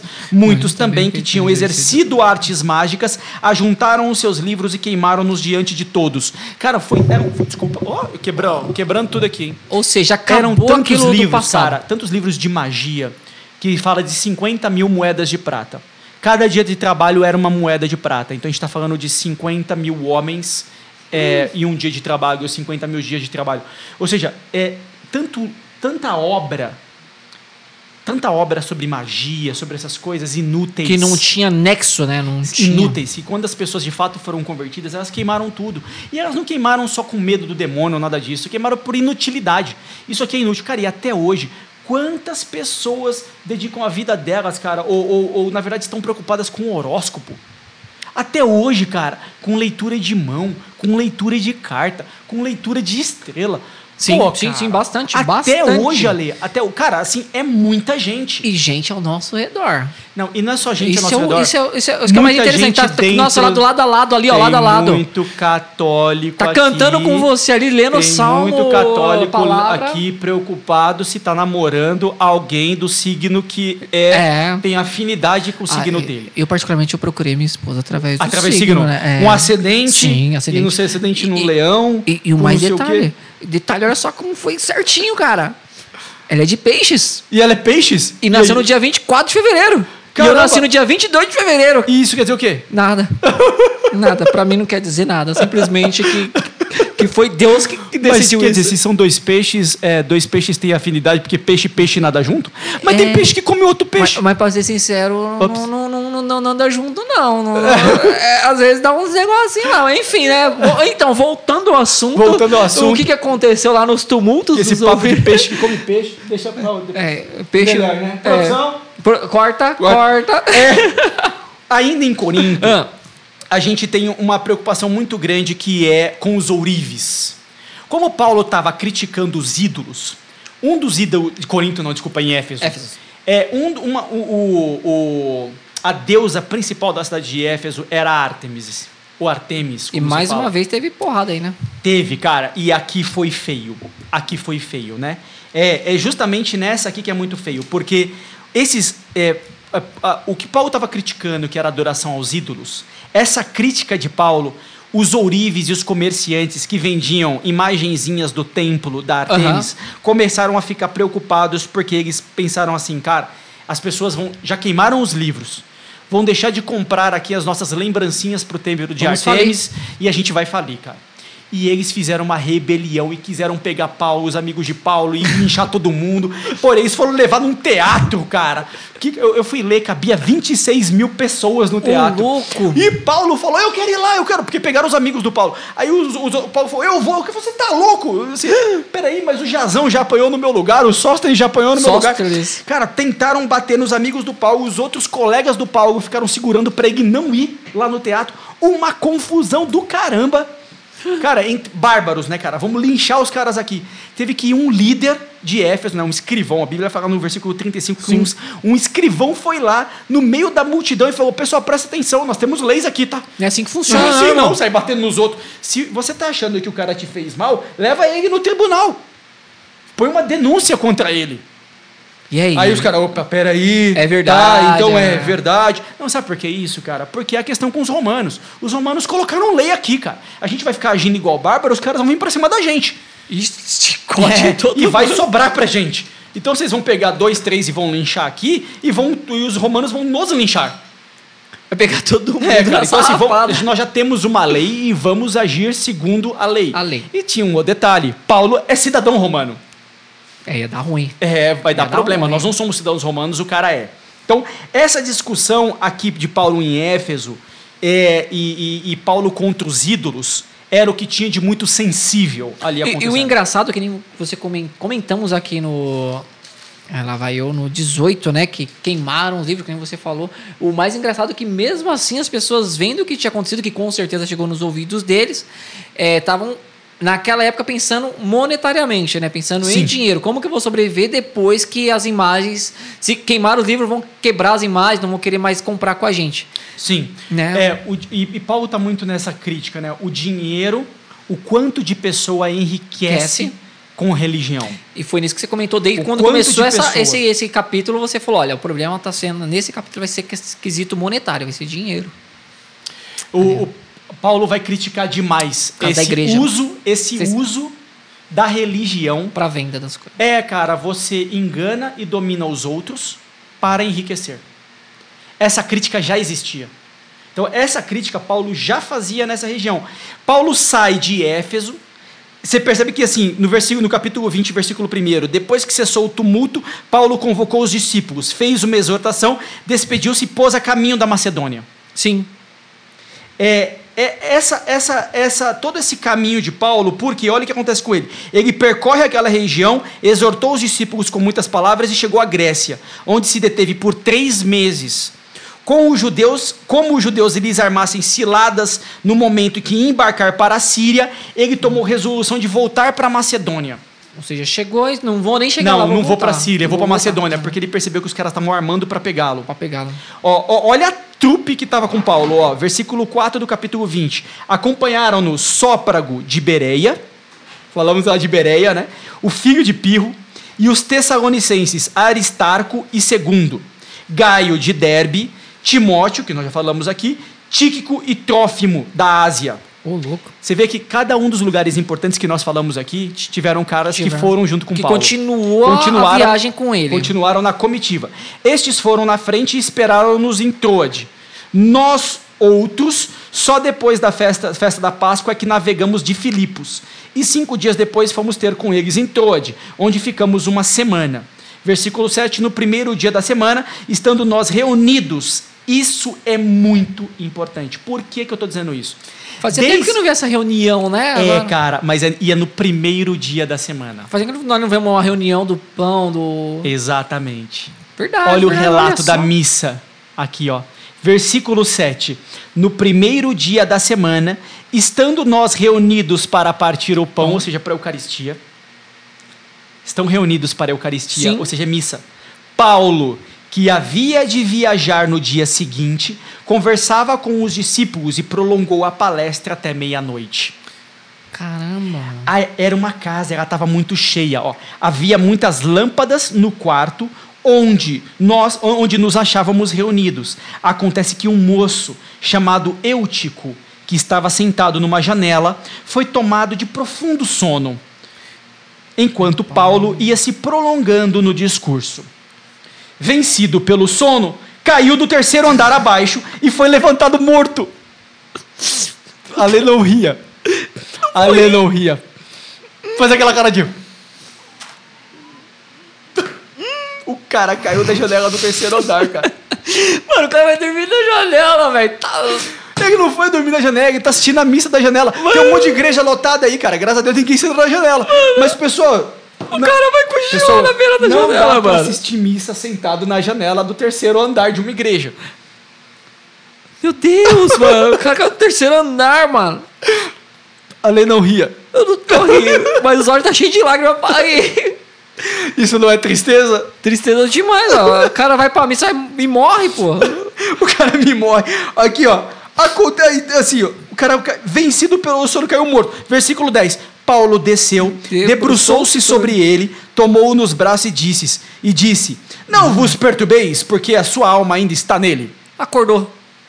É, aí Paulo subiu, partiu o pão, ou seja, continuou a Aham. missa, comeu e falou-lhes largamente até o romper do dia. Depois ele partiu. E o moço? Ah, ao levantou. moço, levantou-no dali vivo, cheio de consolação. A gente tem os profetas, se não estiver enganado, acho que foi Elias, se eu não estiver enganado, que ele deita Sim. sobre um dos mortos, né? E você vê que debruçou-se, né? Paulo debruçou-se, igualzinho como um dos profetas, e o cara ressuscitou. Tipo, deu. Ah, tá respirando Ou ainda, gente. vi- revivificou, né? Nossa. Porque depois ele deve ter muito morrido. interessante. É, a gente, como eu tô falando, é uma coisa séria que nós estamos falando da Bíblia. Só que esses casos são muito é, de diversificados. É uma coisa diferente de que a gente não, Sim, não tá sim. acostumado a ver. Pô, a pessoa vai numa missa, tá acompanhando, daqui a pouco cai num sono e cai. Do terceiro andar. Poxa, meu, é raro a gente ver uma coisa dessa hoje. Se bem, galera, ressaltando aqui que nós já estamos em 1 hora e 25. Só um detalhe. Tem muita gente que senta no banco da missa e dorme, né? É, Eu já vi cara. pessoas sentar no banco e bater a cabeça no banco da frente. Só escuta o toque. Tum. O cara dormiu. Dormiu. Simplesmente apagou. É, cara, toma cuidado. É. Ta- Talvez ali o coitado do padre não vai conseguir esse É, milagre que. Paulo fez. É. De repente você dormir do, do, do Mezanino. mezanino. Né, o cara cair do mezanino. Dormindo. Aqui é. Mas é durante a missa. Paulo muito cheio do Espírito, muito, né, cara? muito. Pra Muito falar a verdade, ele tá Espírito. cheio do Espírito Santo desde, Desde quando o começo. Nu- Não, desde quando momento. Jesus falou nenhum com ele. momento. Desde quando Jesus falou com ele. Então, e cada vez mais ele se enche pra falar. Cara, ele e tá a casa mais cheia? fortificado. Não, e a casa cheia aqui? A casa cheia. Você vê como você já tem todo lugar que Paulo vai, agora já muita tá cheio. gente, muita gente, muita gente. Meu, não tinha ninguém. E agora já tá cheio. Todo lugar que vai. Paulo saiu daqui e vai para Mileto. Então, na verdade, agora o que, que Paulo tá querendo fazer, cara? Ele tá querendo voltar para Jerusalém. Ele tá querendo ir para Jerusalém levar coleta. Tio Fagner, relata quanto tempo ele ficou fora pra depois ele voltar. São pra... três viagens de Paulo no todo. Se a gente pegar esse período aqui, ó, é, Éfeso, é, se a gente pegar um ano e meio em Corinto, mais o quanto ele estava em Atenas, eu não sei. Eu tenho um amigo, o Celso Traco, ele escreveu um livro sobre viagens de Paulo. Lá ele fala de- detalhadamente. Eu não sei se é um livro, mas foi tese de TCC dele, se eu não estiver enganado. Uhum. É, e eu tenho, inclusive, essa apostila. Eu não sei exatamente o período de todas as viagens de Paulo, mas são três viagens no total. E esses retornos para Jerusalém, a gente tem a questão do concílio, a gente tem as questões da coleta, né? Aqui a gente vê nas cartas que esse retorno aqui é retorno para levar coleta, porque a cidade, porque Vai, a volta, igreja, vai, a igreja está padecendo mesmo, a igreja de Jerusalém está sofrendo muito. E, e, e Paulo está querendo ir para Jerusalém. Ele está angustiado. Ele quer chegar em Jerusalém até o dia do Pentecostes. Isso é uma coisa nessa jornada de Paulo tentando ir para Jerusalém é, a gente já começa Paulo percebendo o que ele vai encontrar. Gente vê no versículo 19 do capítulo 20: Eu servi ao Senhor com toda a humildade, com lágrimas e no meio de provações que me sobrevieram pelas ciladas dos judeus. E olha que foi cilada, hein? Bastante. Vós sabeis como não tenho negligenciado, como não tenho ocultado coisa alguma que vos podia ser útil. Preguei e vos instruí publicamente dentro de vossas casas. Preguei aos judeus e aos gentios a conversão a Deus e a fé em nosso Senhor. Agora, constrangido pelo Espírito, eu vou a Jerusalém, ignorando a sorte que ali me espera. Nesse caminho aqui para Jerusalém, cara, aparece um monte de gente e fala para ele: não vai, não vai, Fica, não vai, fica. não vai. Cara, tem um cara que fala para ele exatamente assim, ó.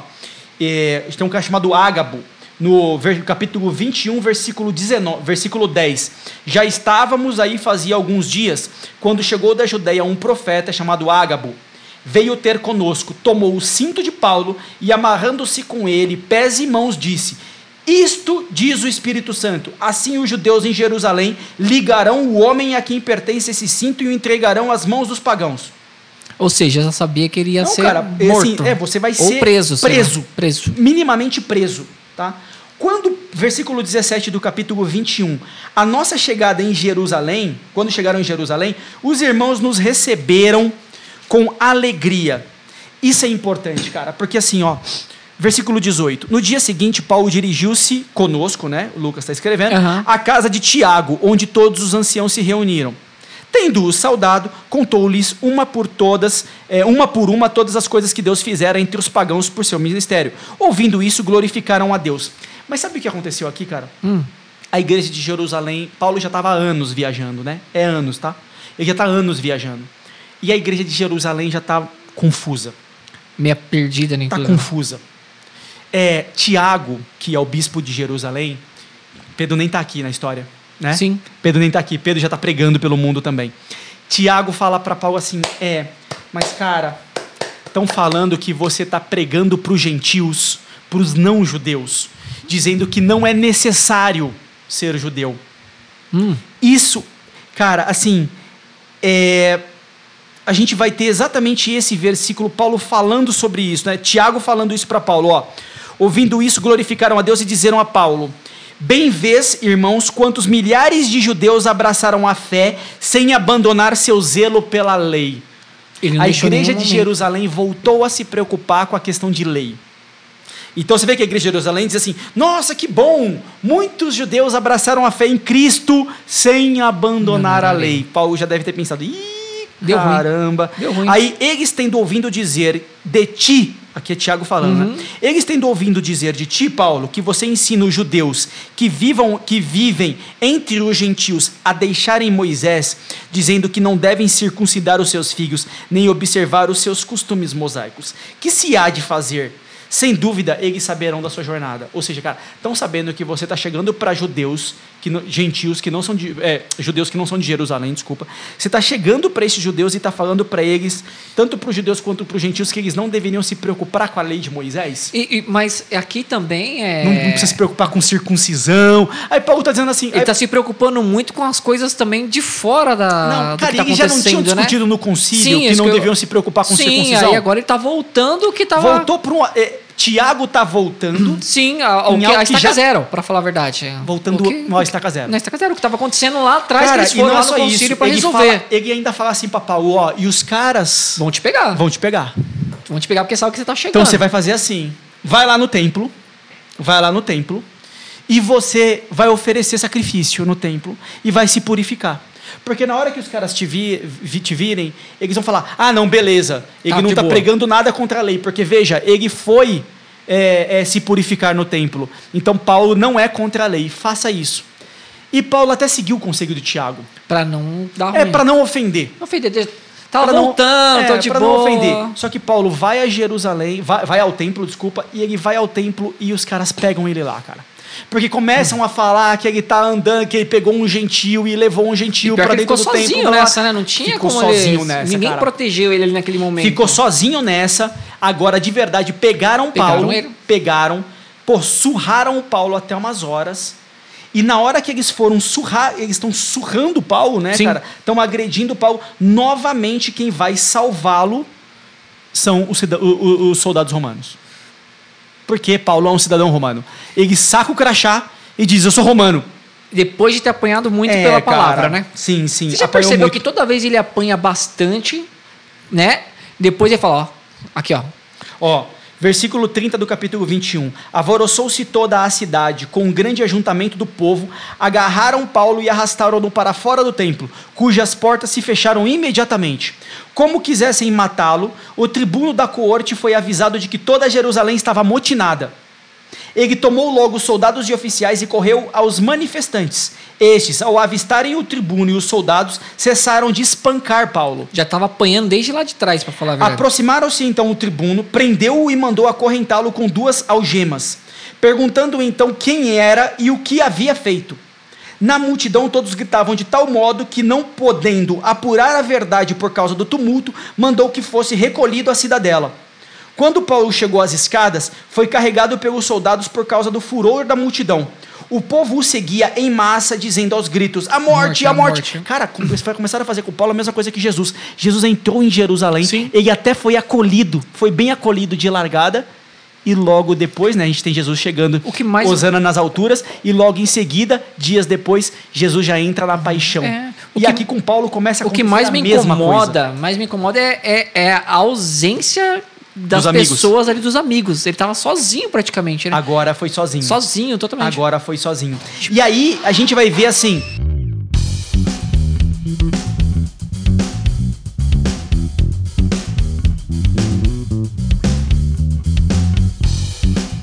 Paulo, a partir de agora, ele vai passando de mão em mão de autoridade romana Até. e os judeus vão indo de autoridade em autoridade para tentar ter a bênção da morte de Paulo. Ou seja, os judeus tentam fazer com Paulo a mesma coisa que fizeram com Jesus. Tentando achar alguém que vai aceitar que aquilo. vai aceitar. Os judeus, com Jesus, os judeus conseguiram que Pôncio Pilatos aceitasse a morte de Jesus Uhum. e mandasse o crucificar, e mandassem crucificá-lo. Conseguiram isso. E tentaram a mesma coisa com Paulo. Só que Paulo era um cidadão romano. Quando Paulo percebeu Que chega aquela que parte assim, lá cara, que- não vai ter jeito, ele sacou o crachá de novo, ele disse: Eu sou cidadão romano. Primeiro mandaram o, o- o Paulo para o tribuno. Assim, vamos dizer assim, para o delegado. Sim. Depois do delegado, o delegado mandou Paulo pro governo, pro prefeito. Do prefeito ele vai, não exatamente esses nomes, tá gente? Mas do prefeito ele vai ao governador. Suas Aí do governador, cara, ele foi a principal rei daquela região, ao Agripa. Ele foi levar de autoridade em autoridade, os judeus correndo atrás, cara. Os judeus correndo Vamos atrás dele matá-lo. para matá-lo. A gente vai ter aqui nos, nos capítulos posteriores, a gente vai ter judeu fazendo greve de fome. Jejum. Verdade. Fazendo No jejum. greve de fome para matar Paulo. A gente vai ter judeu fazendo greve de fome. A gente vai ter judeu tentando armar assim, ó. Faz assim. Manda ele ser julgado aqui em Jerusalém. Ninguém vai pegar ele, não. Ah, deixa- Tudo bem. Vai- Quem é Paulo? Paulo? não, não, a gente tá com o tribunal vazio aqui em Jerusalém. Manda chegou. o cara lá pra Jerusalém. Imagina, Vocês- imagina aquelas folhinhas. Na, na- Diz- ah, os caras disfarçados pelo caminho, né? Pelo caminho, os caras atrás do arbusto, assim, né? Aquele, aquele gif do gordinho que tá atrás do arbusto. O cara atrás do arbusto. Não, a gente não quer pegar o Paulo, não. Paulo? Não aquelas é. peninhas. Aquelas peninhas, assim, né? Disfarçando. Não, os caras até isso tentaram fazer, cara. Eles tentaram disfarçar que Paulo, é, assim, é, eles tentaram fazer com que os, os, os, os, vamos chamar de juízes, tá? Os legisladores, ou quem estava cuidando do julgamento de Paulo, mandasse Paulo para locais onde tinham muitos judeus e lá eles iam armar uma emboscada e pegar Paulo. Tanto é que na hora que Paulo vai ser transferido de uma cidade para outra, aqui a gente vai ver isso, cara, ele vai escoltado com 200 lanceiros. Ô, louco. Vai escutar, escoltado com cavalaria, com 200 lanceiros e sei lá mais quantos soldados.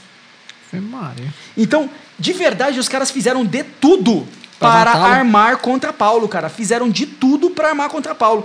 E, e, e, os, e os representantes romanos vão tentando jogar Paulo de um lado para o outro. Paulo faz um discurso em hebraico para os judeus. Os caras quase se convenceram. Mas depois no final falam: Não, vamos mata matar cara, você, mesmo, mata esse cara mesmo. Você já falou demais, irmão.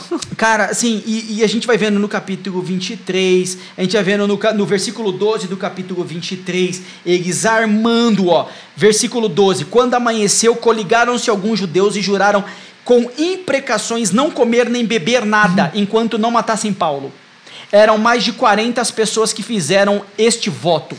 Foram apresentar-se aos sumos sacerdotes e aos cidadãos, dizendo: Juramos solenemente nada comer enquanto não matarmos Paulo. Mas por que eles tiveram tanta raiva de Paulo assim? Só por causa Porque que. Porque Paulo estava pregando. Estava pregando Cristo, a verdade? Pregando Cristo. E eles aqui estavam é, é, são uns invejosos, né? Ah, da mesma forma que lá do Jesus. início, que estão na mesma cidade daquele lá do início, para falar a verdade. Como tava, assim? Tava com inveja de Paulo, Sim, de não, não isso o. Aconteceu, isso o que aconteceu com Jesus vai acontecer com os apóstolos. Então, os judeus vão se sentindo ameaçados. Paulo está pregando uma outra religião. Você está na cabeça Tentando deles, converter. na cabeça deles, Paulo está pregando contra a lei de Moisés que é exatamente o que Jesus estaria fazendo na cabeça deles. Jesus está pregando contra a lei de Moisés, está pregando, está, está pregando e pecando contra algo sagrado. algo sagrado. E não era isso. Jesus é o Filho de Deus. Jesus disse, veio, falou o seguinte: Eu não vim para mudar nada, eu vim para mostrar o que vocês não entenderam.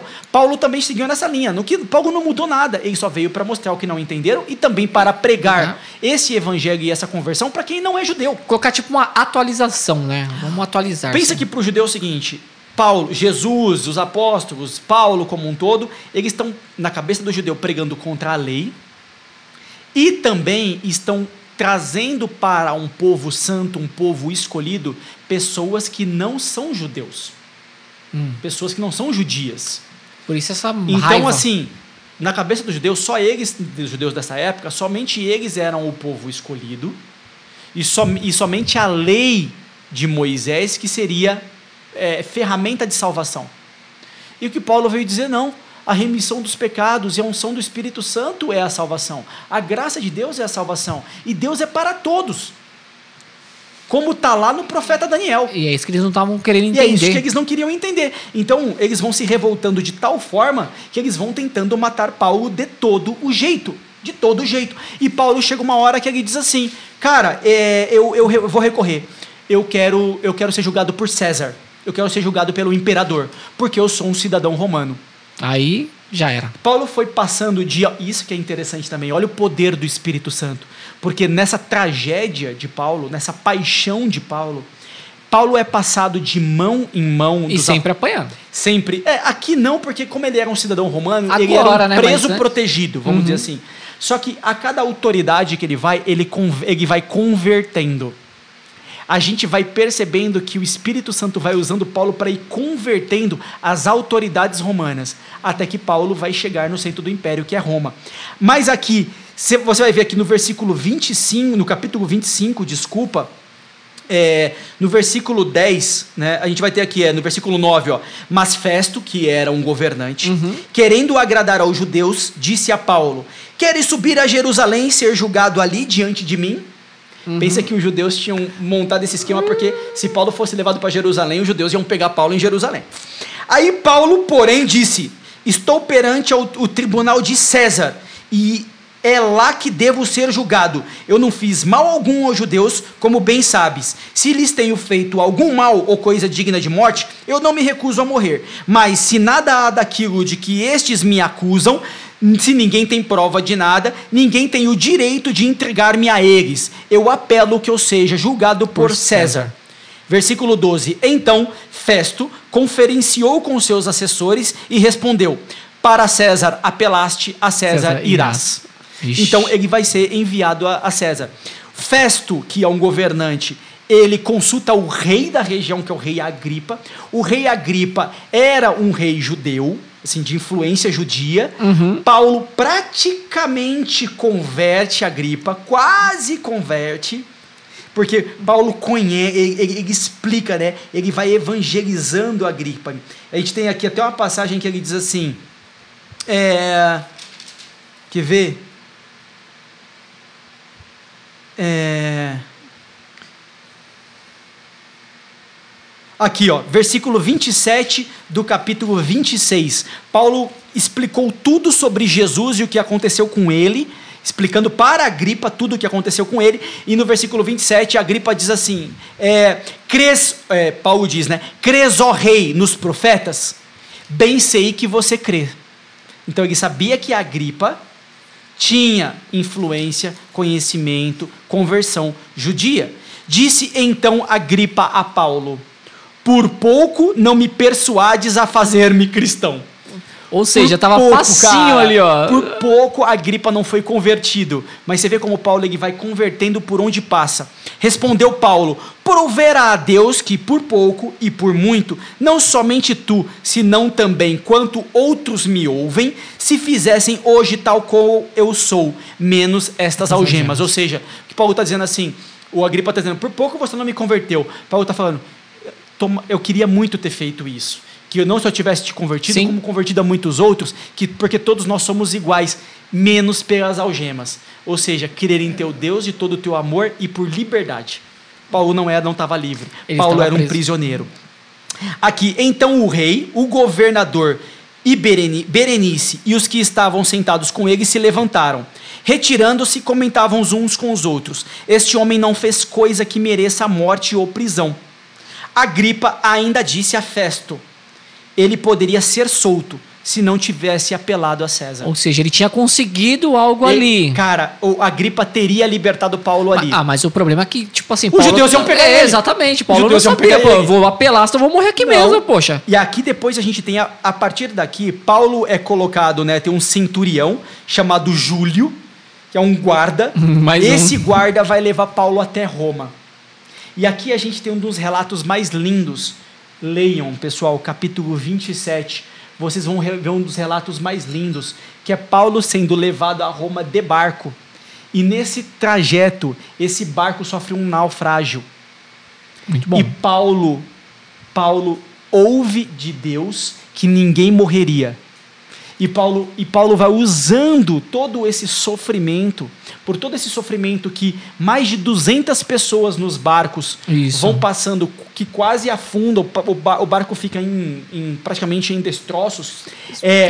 Paulo vai convertendo as pessoas a ponto de, a ponto de, eles, nem, eles tinham passado mais de 14 dias sem comer. Paulo Só? rezou uma missa neste barco.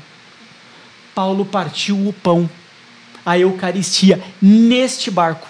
Vocês vão ver isso no capítulo 27. No capítulo 28, eles chegam na ilha de Malta. Eles nem sabiam que lugar que era. Só chegaram devido Mas Paulo, cheio do Espírito Santo, a gente tem um fenômeno bem interessante. Eles encontram os locais da ilha de Sim. Malta, é inverno, eles estão morrendo de frio, eles vão armar uma fogueira e Paulo vai jogar graveto na fogueira, parece uma cobra pica a mão dele. Aí os caras falam assim: tá vendo como Deus é justo? Ele não morreu no naufrágio, mas vai, morrer morrer aqui. agora.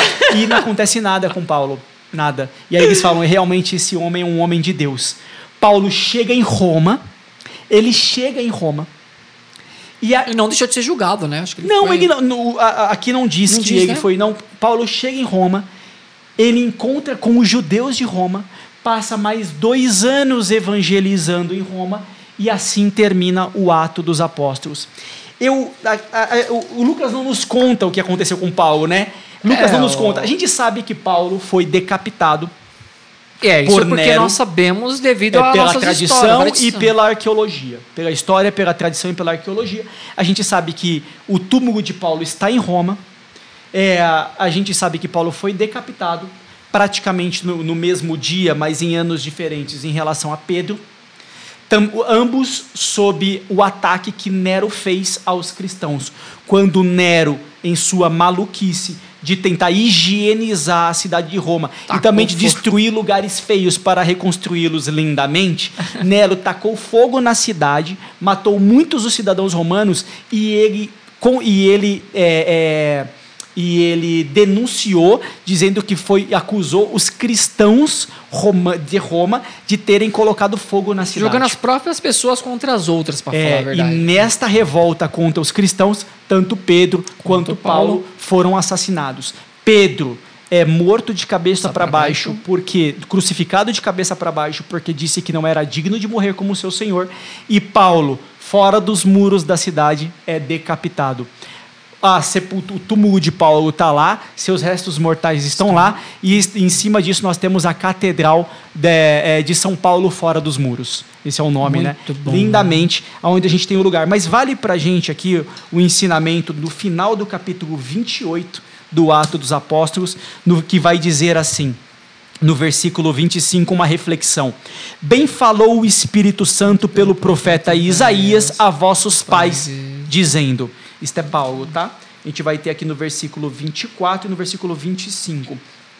É, versículo 25: Não, não estando com, concordes entre si, retiraram-se, enquanto Paulo lhes fazia esta reflexão.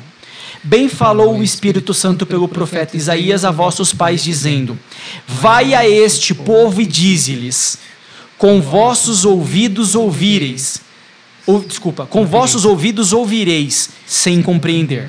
Com vossos olhos olhareis, sem enxergar coração obstinado deste povo, ouvido duro, olhos fechados, para não verem com a vista, nem ouvirem com o ouvido, nem entenderem com o coração e se converterem, e eu os curar.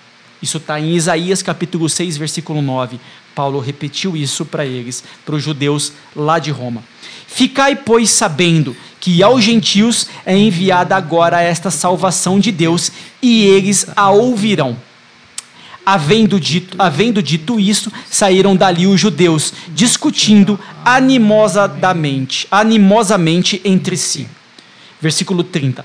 Paulo permaneceu por dois anos inteiros no aposento alugado e recebia a todos os que vinham procurá-lo. Pregava o reino de Deus e ensinava as coisas a respeito do Senhor Jesus Cristo, com toda a liberdade e sem proibição. Com Muito isso, a gente bom. encerra o livro Rapaz. do Atos dos Apóstolos. Acho que vale pra gente a reflexão de quando você está cheio de Deus e, e, Paulo vai dizer, né, eu combati o bom combate. Esse cara combateu, combateu. o bom combate. Demais, demais. Esse demais. completou a corrida. Rapaz, e quantas, Esse foi até o final. Quantas ressurreições por ver. na sua vida, na sua vida, aquele que anda com Cristo no serviço da evangelização, esse vai sofrer. Mas vai, mas vai ganhar a coroa. Vai, vai ganhar a coroa de Cristo. E graças a Paulo e Pedro, que nós começamos os dois primeiros episódios, nós podemos hoje, livremente, pelo menos aqui no Ocidente, pelo menos aqui no Brasil, porque a gente sabe que muitos cristãos sofrem no Oriente, a gente pode acreditar nesse Deus que salva a todos e pregar o seu evangelho. O que Paulo nos colocou é a nossa missão. Paulo provou, como Cristo provou que é capaz que você viva uma vida de santidade e ganhe o céu, Paulo provou que é você é capaz de levar o evangelho até os e, confins da e terra. E lembrando, e lembrando, galera, que você também é capaz do Espírito Santo te converter. Sim. Não existe nada que você não possa fazer desde que você queira deixar Deus agir no seu coração e no seu, no seu agir de cada vez. Qual coisa você for fazer, colocar o Espírito Santo na frente, tudo vai dar certo. Paulo era Saulo, Sim. matava todos os cristãos. E olha como ele se transformou durante todo o percurso de Atos dos Apóstolos. Então deixe se transformar pelo Espírito Santo, galera. Esse Deus é aquele que capacita os incapacitados, capacita, né? E a gente viu como pelos apóstolos e também por Paulo, três continentes foram convertidos ao cristianismo em décadas. Muitas pessoas, muitas, muitas, muitas, muitas. E detalhe, deixando seu coração amadurecer no Espírito Santo, na palavra de Deus, tudo se transformará. Amém, irmãos? Vamos Amém. lá. Querem conhecer mais? Leiam as cartas de Paulo. Agora vocês vão encontrar a carta, vocês vão entender um pouco melhor o contexto da carta aos Romanos, aos Coríntios, aos Coríntios, desculpa, aos Efésios, aos Gálatas, ao povo, aos Filipenses, por todas essas cidades que Paulo passou nessas três viagens que fizeram. Foi muito legal. Bom demais. Eu aprendi bastante, como sempre, né? E não tem nem o que dizer. Vamos ver os nossos próximos episódios aí. Atos Apóstolos, pra mim, tudo começou pelos Atos Apóstolos porque a gente quer falar sobre a morte dos santos, né?